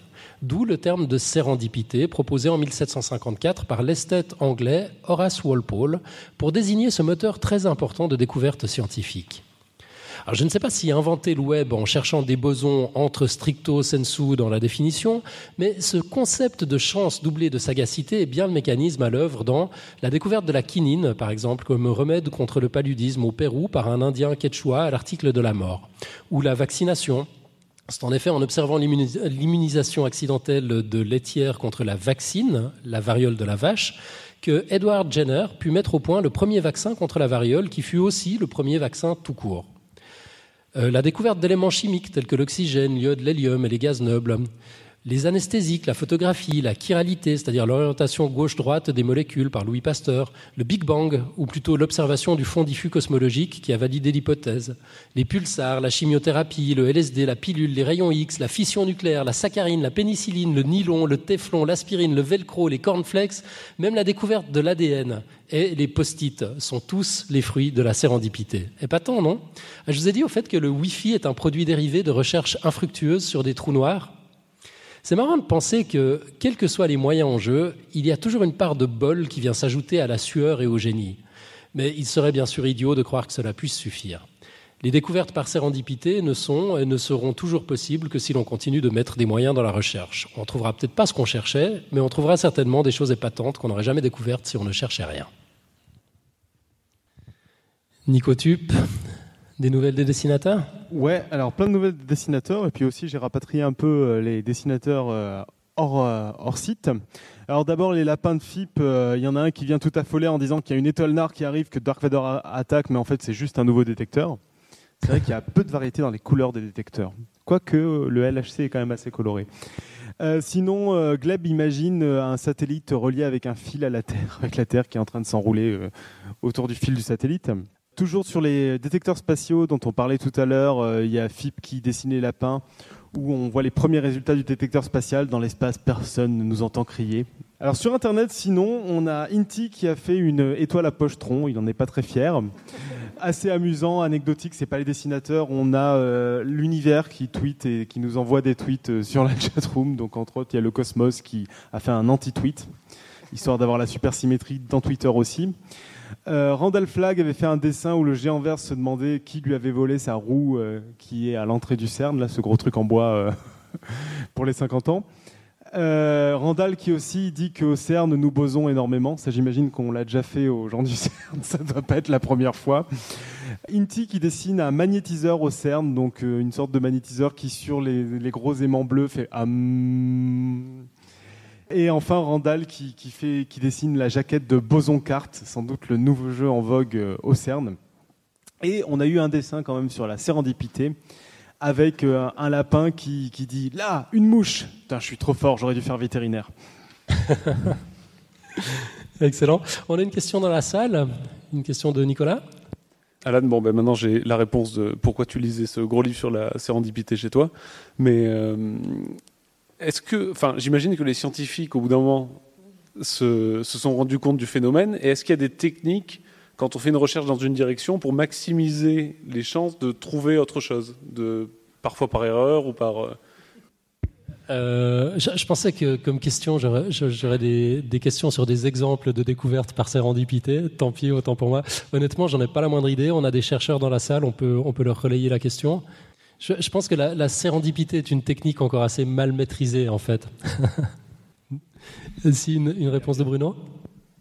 Bah, Il y a quelques conférences pluridisciplinaires ou des, choses comme ça, mais ça reste. Euh, je ne suis pas sûr que organiser euh, la pluridisciplinarité, c'est la meilleure façon de trouver à côté, justement. À partir du moment où c'est organisé, je ne sais pas si ça fonctionne. ce qui est aussi intéressant, c'est de voir quel était l'état d'esprit et la personnalité des gens qu'on trouvait entre guillemets par hasard.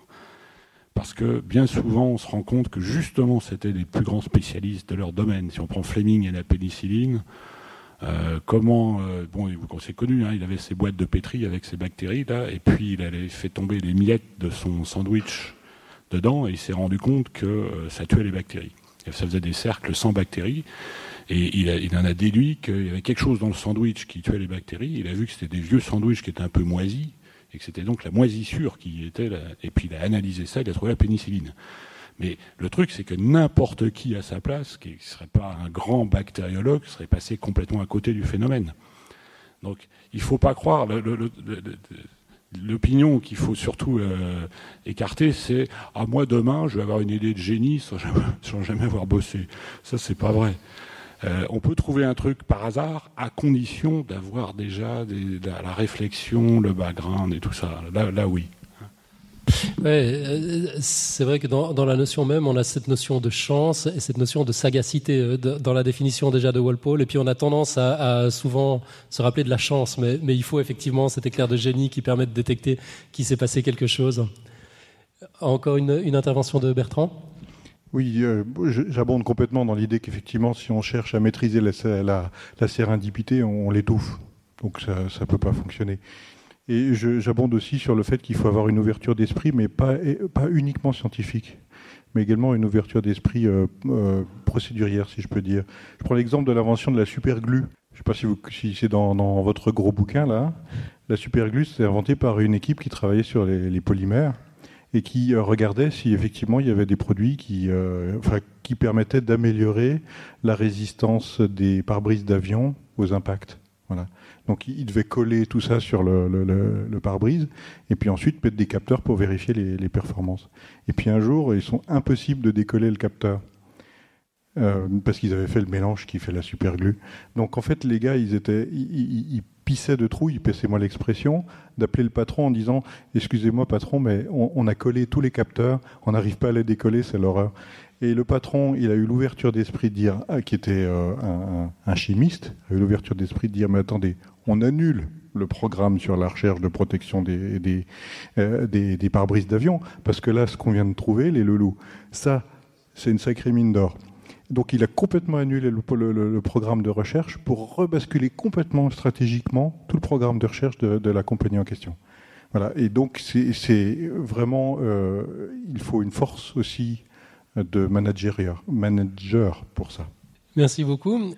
On va continuer de parler un petit peu de sérendipité avec euh, la, la chronique de Johan, qui, la tête dans les étoiles, va comme d'habitude, va, conclure cette série d'interventions euh, brandées podcast science, si j'ose dire, parce qu'après on entendra encore rapidement euh, David Loureiro, David Loureiro du podcast Lisez la science, qui va nous parler d'un ou deux livres.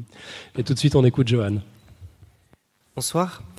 Quand on parle d'une cathédrale scientifique à un astrophysicien, il pense tout de suite à la future génération des très grands télescopes, les Extremely Large Telescopes, donc ELT. Les travaux pour ces instruments scientifiques, parmi les plus grands jamais construits, eux aussi, ont commencé tout récemment. Il faut imaginer leurs miroirs comme des immenses poils à paella, jusqu'à 40 mètres de large, composés de plusieurs centaines d'alvéoles qui font la taille d'un humain environ. Cette immense poêle à paella est enfermée dans une coupole de 80 mètres de haut. Le tout est placé en haut des certaines des plus hautes montagnes terrestres, comme le Mauna Kea à Hawaï ou dans le désert d'Atacama au Chili. Dans un premier temps, ils seront trois, donc le 30 Meter Telescope, donc qui fait 30 mètres comme son nom l'indique, prévu pour 2018, le Giant Magellan Telescope, 26 mètres, dont la construction n'a pas encore commencé, et le European Extremely Large Telescope, donc le ELT, EELT, je l'appellerai le ELT, donc de 40 mètres, qui devrait être achevé en 2021 et dont les travaux ont commencé le 19 juin dernier. Tout en haut, donc au Chili, à 3000 mètres, tout près du plus grand télescope européen actuel, le Very Large Telescope. Oui, c'est pas très original comme le les a remarqué Nico tout à l'heure. Il est construit par l'ESO, donc le European Southern Observatory. C'est l'organisation européenne dédiée à la construction des télescopes au sol. Et il se trouve que jusqu'en 1980, la division télescope de l'ESO était d'ailleurs située ici même, au CERN. Avant de commencer, pour rendre hommage aux communicants de l'ESO, je voudrais présenter ces images mettant en comparaison le LT et les VLT avec à peu près euh, tous les monuments auxquels vous pouvez penser. Donc, euh, normalement, vous devriez voir apparaître euh, dans la chatroom euh, le LT à Paris, ensuite le LT à Bruxelles, le LT à Vienne. Ça arrive. voilà le premier. Le LT à Pise, le LT à Rome, le LT à Barcelone. Je vais laisser un peu de temps à David. Bon, il devrait apparaître pendant que je parle, mais donc il y en a beaucoup. Et en dehors du côté amusant, c'est vrai que ça donne quand même une bonne idée de la taille de l'ELT. C'est vraiment aussi gros qu'une cathédrale. Mais donc il en manque aussi, donc euh, vous verrez tout, à l'heure dans la chatroom que j'ai décidé de donner un petit coup de main à la com en ajoutant euh, l'ELT à côté du jet d'eau de, Genève. L'idée de base de mon dossier, c'était de vous présenter tout ce qu'on s'attend à trouver avec les ELT. Et puis je me suis dit que j'allais plutôt vous parler de ce qu'on ne s'attend pas à trouver avec les ELT. L'idée m'est venue d'un article très intéressant de Martin Harwich, je vous encourage à le lire, je, mettrai le lien tout à l'heure.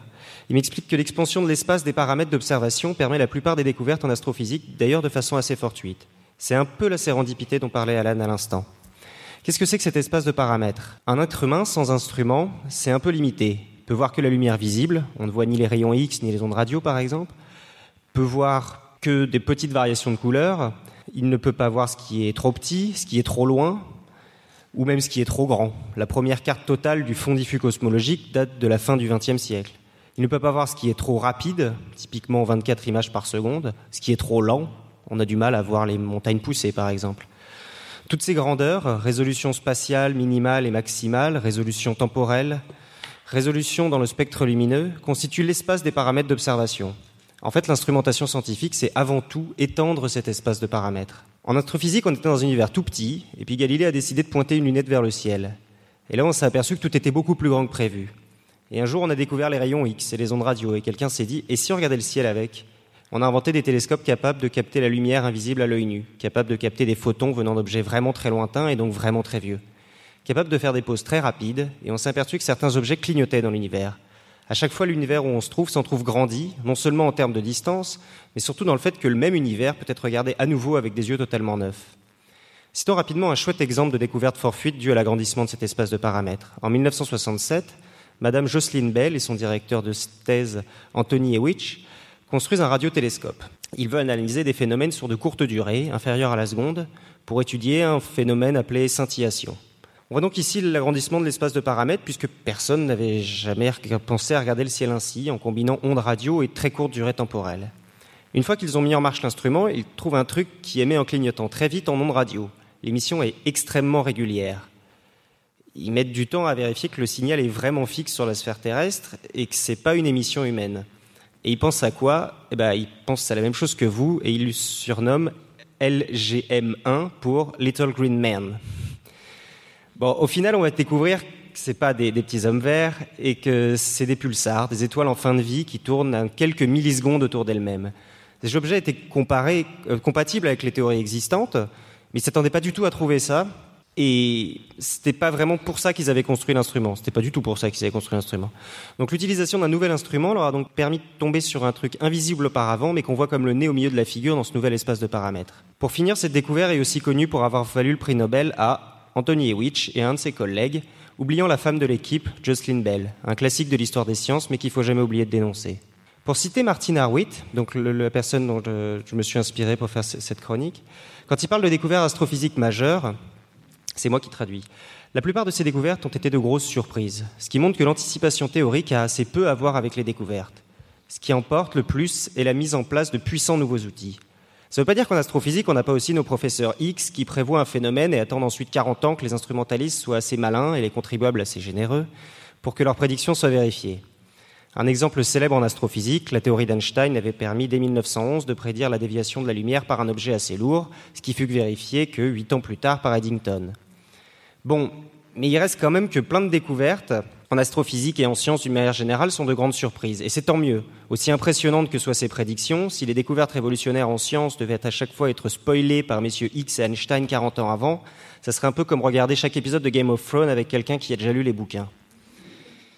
Ce phénomène d'agrandissement de l'espace des paramètres, c'est pas exactement la sérendipité dont parlait Alan. La construction de ces grandes poêles à paella que sont les ELT pour regarder les étoiles pourrait bien sûr révolutionner la façon de cuire la paella et permettre de trouver la solution à la fin dans le monde. Mais même si ce n'est pas le cas, la construction d'instruments énormes comme les ELT, comme le LHC, permet d'étendre de façon extraordinaire cet espace de paramètres accessible et de révéler dans le domaine où l'on cherche, astrophysique ou physique des particules, quasiment à coup sûr des surprises. Elle est donc nécessaire, quand bien même on n'a aucune idée de ce qu'on va y trouver.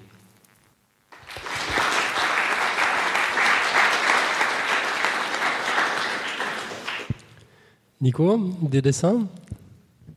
Dessins. Euh, deux dessins. Un sur la création de l'HTML au CERN par Pouillot. Euh, et pourquoi ne pas mettre du HTML dans l'accélérateur de particules? N'allons pas trop vite, Johnson. Euh, sinon, les lapins se posent des questions sur la sérendipité. La sérendipité, c'est l'art de faire un maximum de bêtises.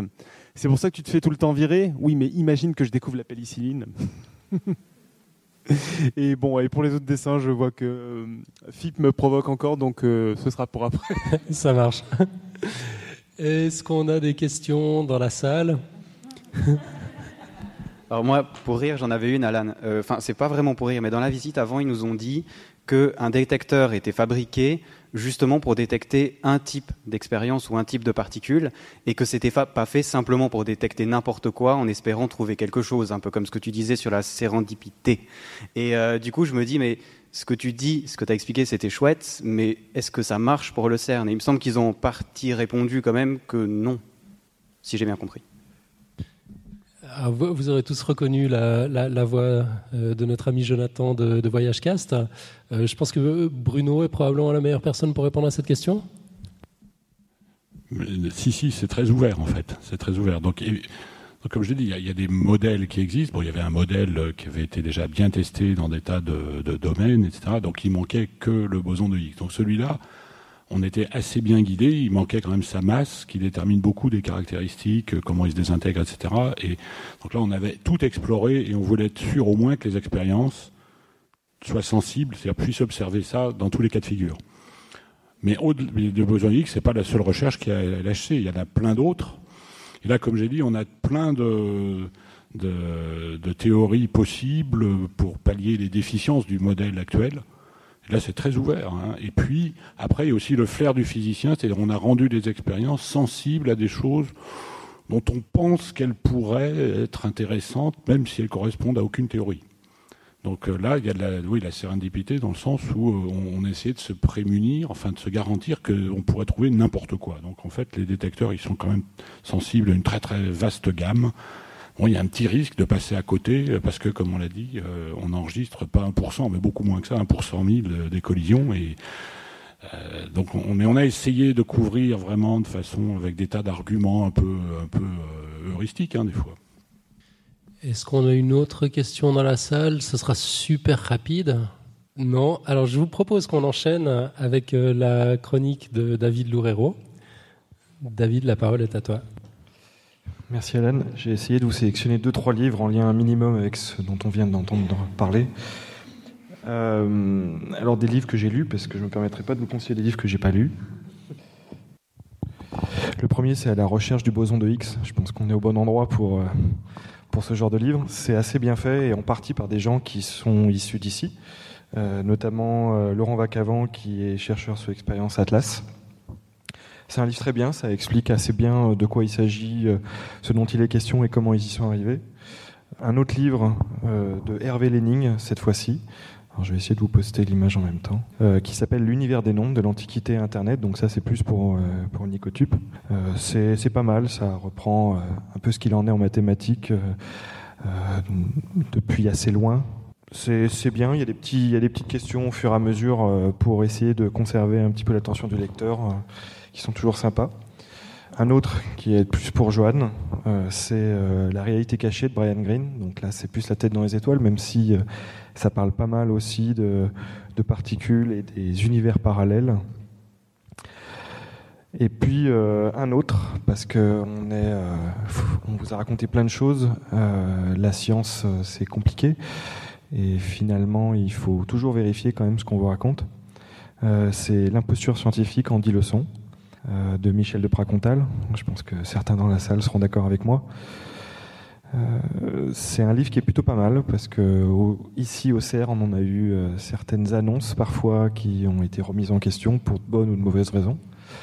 Et c'est pas la faute des gens du CERN, c'est comme ça.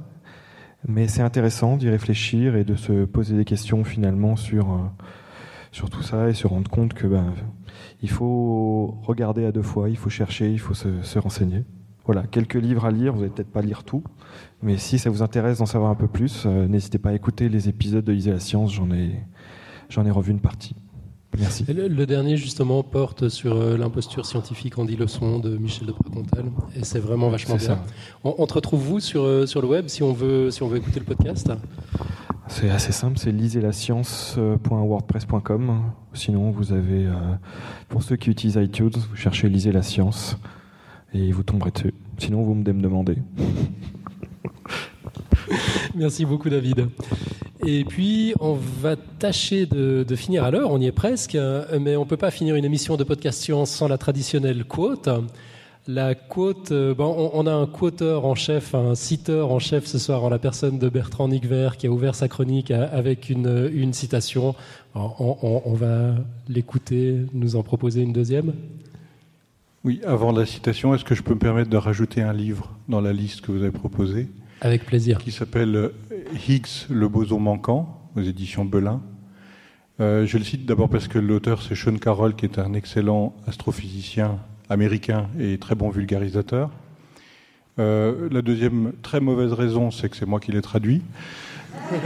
Et la meilleure raison des trois, c'est qu'on a rajouté dans l'édition française euh, des tas de petits dessins qui ont été faits par Lison Bernet, que je salue au passage, d'autant plus que c'est grâce à elle que je suis là ce soir. Et comme c'est une web radio dessinée, donc je voudrais lui faire ce petit hommage aussi en passant. Donc voilà, au, moins une bonne raison, c'est qu'il y a plein de jolis petits dessins dans le livre Higgs de boson manquant euh, chez Belin. Voilà, merci pour la pub. Alors pour le, le coach, la citation, euh, j'en propose une autre qui est également de Saint-Exupéry, citée de, tirée de Citadelle cette fois. La précédente était de Pilote de guerre.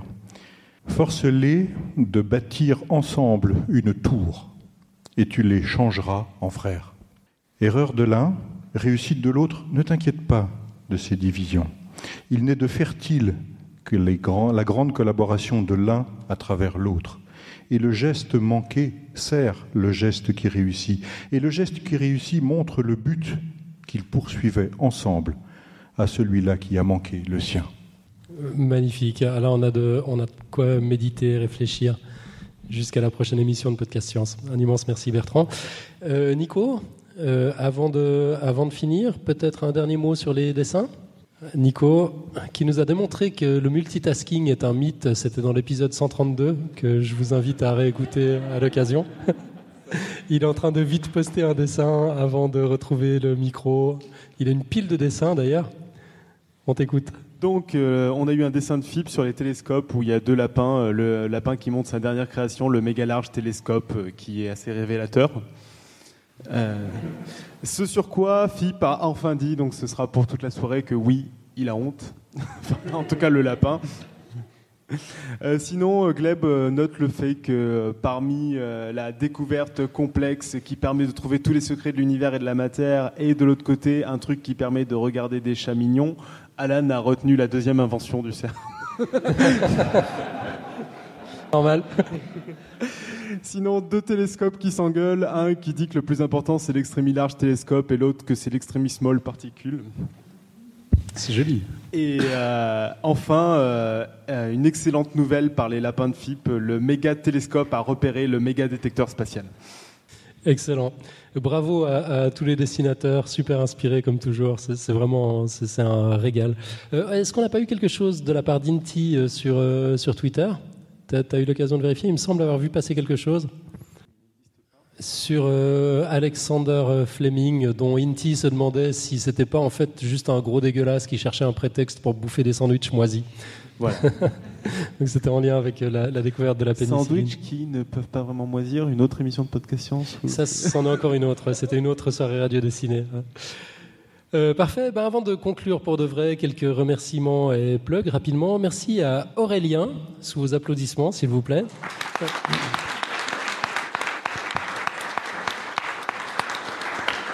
Pour l'organisation des visites, merci à Alexander Brown qui, malgré des ennuis de santé, nous a donné un sacré coup de main et nous a appris plein de choses sur le LHC pendant toute la journée.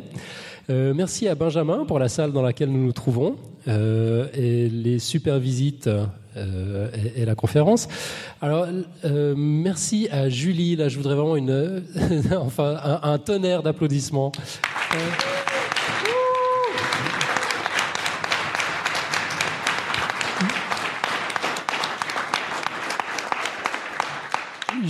Pour euh, toute la partie logistique. Sans elle, rien de tout ça n'aurait été possible.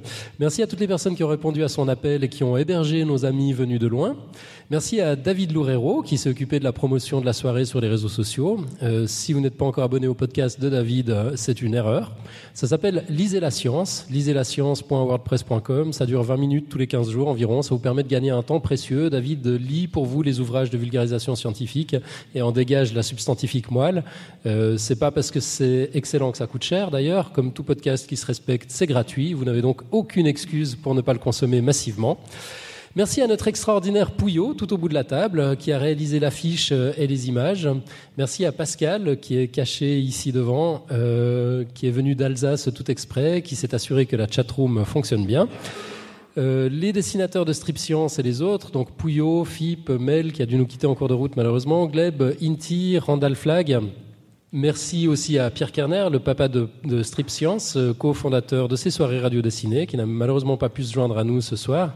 Par moments, je me dis qu'on aurait peut-être mieux fait de ne pas découvrir l'Amérique. Irène et Pierre auraient été des nôtres ce soir. Enfin, vous pouvez retrouver Strip Science à l'adresse Strip Science en un mot tout collé, science au singulier, scienceorg science de café science au pluriel. Euh, merci à tous les intervenants qui se sont prêtés au jeu. Des applaudissements, s'il vous plaît, pour Bruno, Despina, Bertrand, Julia, ainsi que toute l'équipe ou presque de Podcast Science.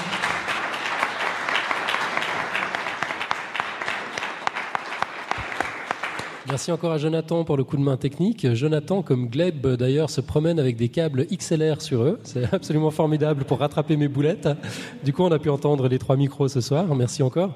Jonathan est bien sûr le papa des excellents podcasts Voyagecast, voyagecast.ch et Anthropodcast, anthropodcast.fr, auxquels vous avez d'autant plus intérêt à vous abonner tout de suite que c'est gratuit aussi, en plus d'être excellent aussi. Merci à Chalf, alias Yann Hurto, community manager d'un soir, qui a géré la chatroom d'une main de maître. Merci aux guides, aux chauffeurs qui nous ont conduits durant nos visites aujourd'hui. Bien sûr, merci au CERN de son accueil.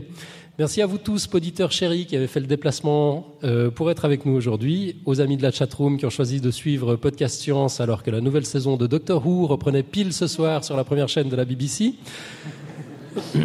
Merci aux autres auditeurs quand même qui nous suivront après coup.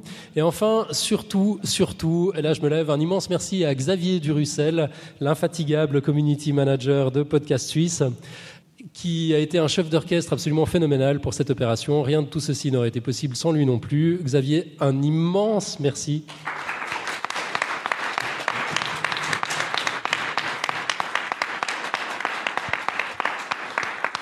Si vous voulez vraiment faire plaisir à Xavier, visitez podcastsuisse.ch, likez Podcast Suisse sur Facebook euh, et parlez autour de vous de ce collectif épatant. Last but not least, je profite des applaudissements et de la bonne humeur pour glisser deux derniers petits plugs, c'est vite fait, c'est promis. D'abord pour le Café des Sciences, hein, le plus formidable collectif de blogueurs de sciences de tous les temps, que vous retrouvez sur café-science.org, sans arrobase. Et le dernier plug pour le prochain gros événement du collectif Podcast Suisse, il s'agit de la NIPConf, organisée par nos amis de NIPcast, euh, cette famille de podcasts extraordinaires qui grandit un peu plus chaque jour. Ils vous concoctent un programme digne des événements internationaux dans la tech. C'est un privilège que de pouvoir y participer. Ça se passe à quelques kilomètres d'ici, à l'EPFL. Le code promotionnel Podcast Science en un mot vous permet de bénéficier de 50 francs de réduction sur le prix d'entrée. Donc filez sur nipconf.com pour de plus amples renseignements. Côté podcast science, les lives reprennent dans deux semaines, le mardi 9 septembre prochain. Attention, ce sera le mardi à partir de maintenant.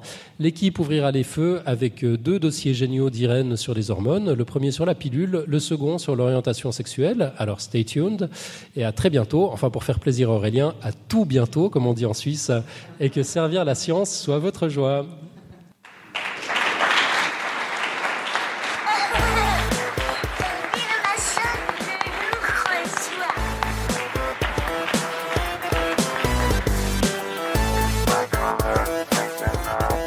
C'est la première soirée radio dessinée qui commence à peu près à l'heure et qui finit à peu près à l'heure. Bravo Xavier. Et où il n'y a pas de problème technique aussi. Et où il n'y a aucun problème technique. Bravo à tous.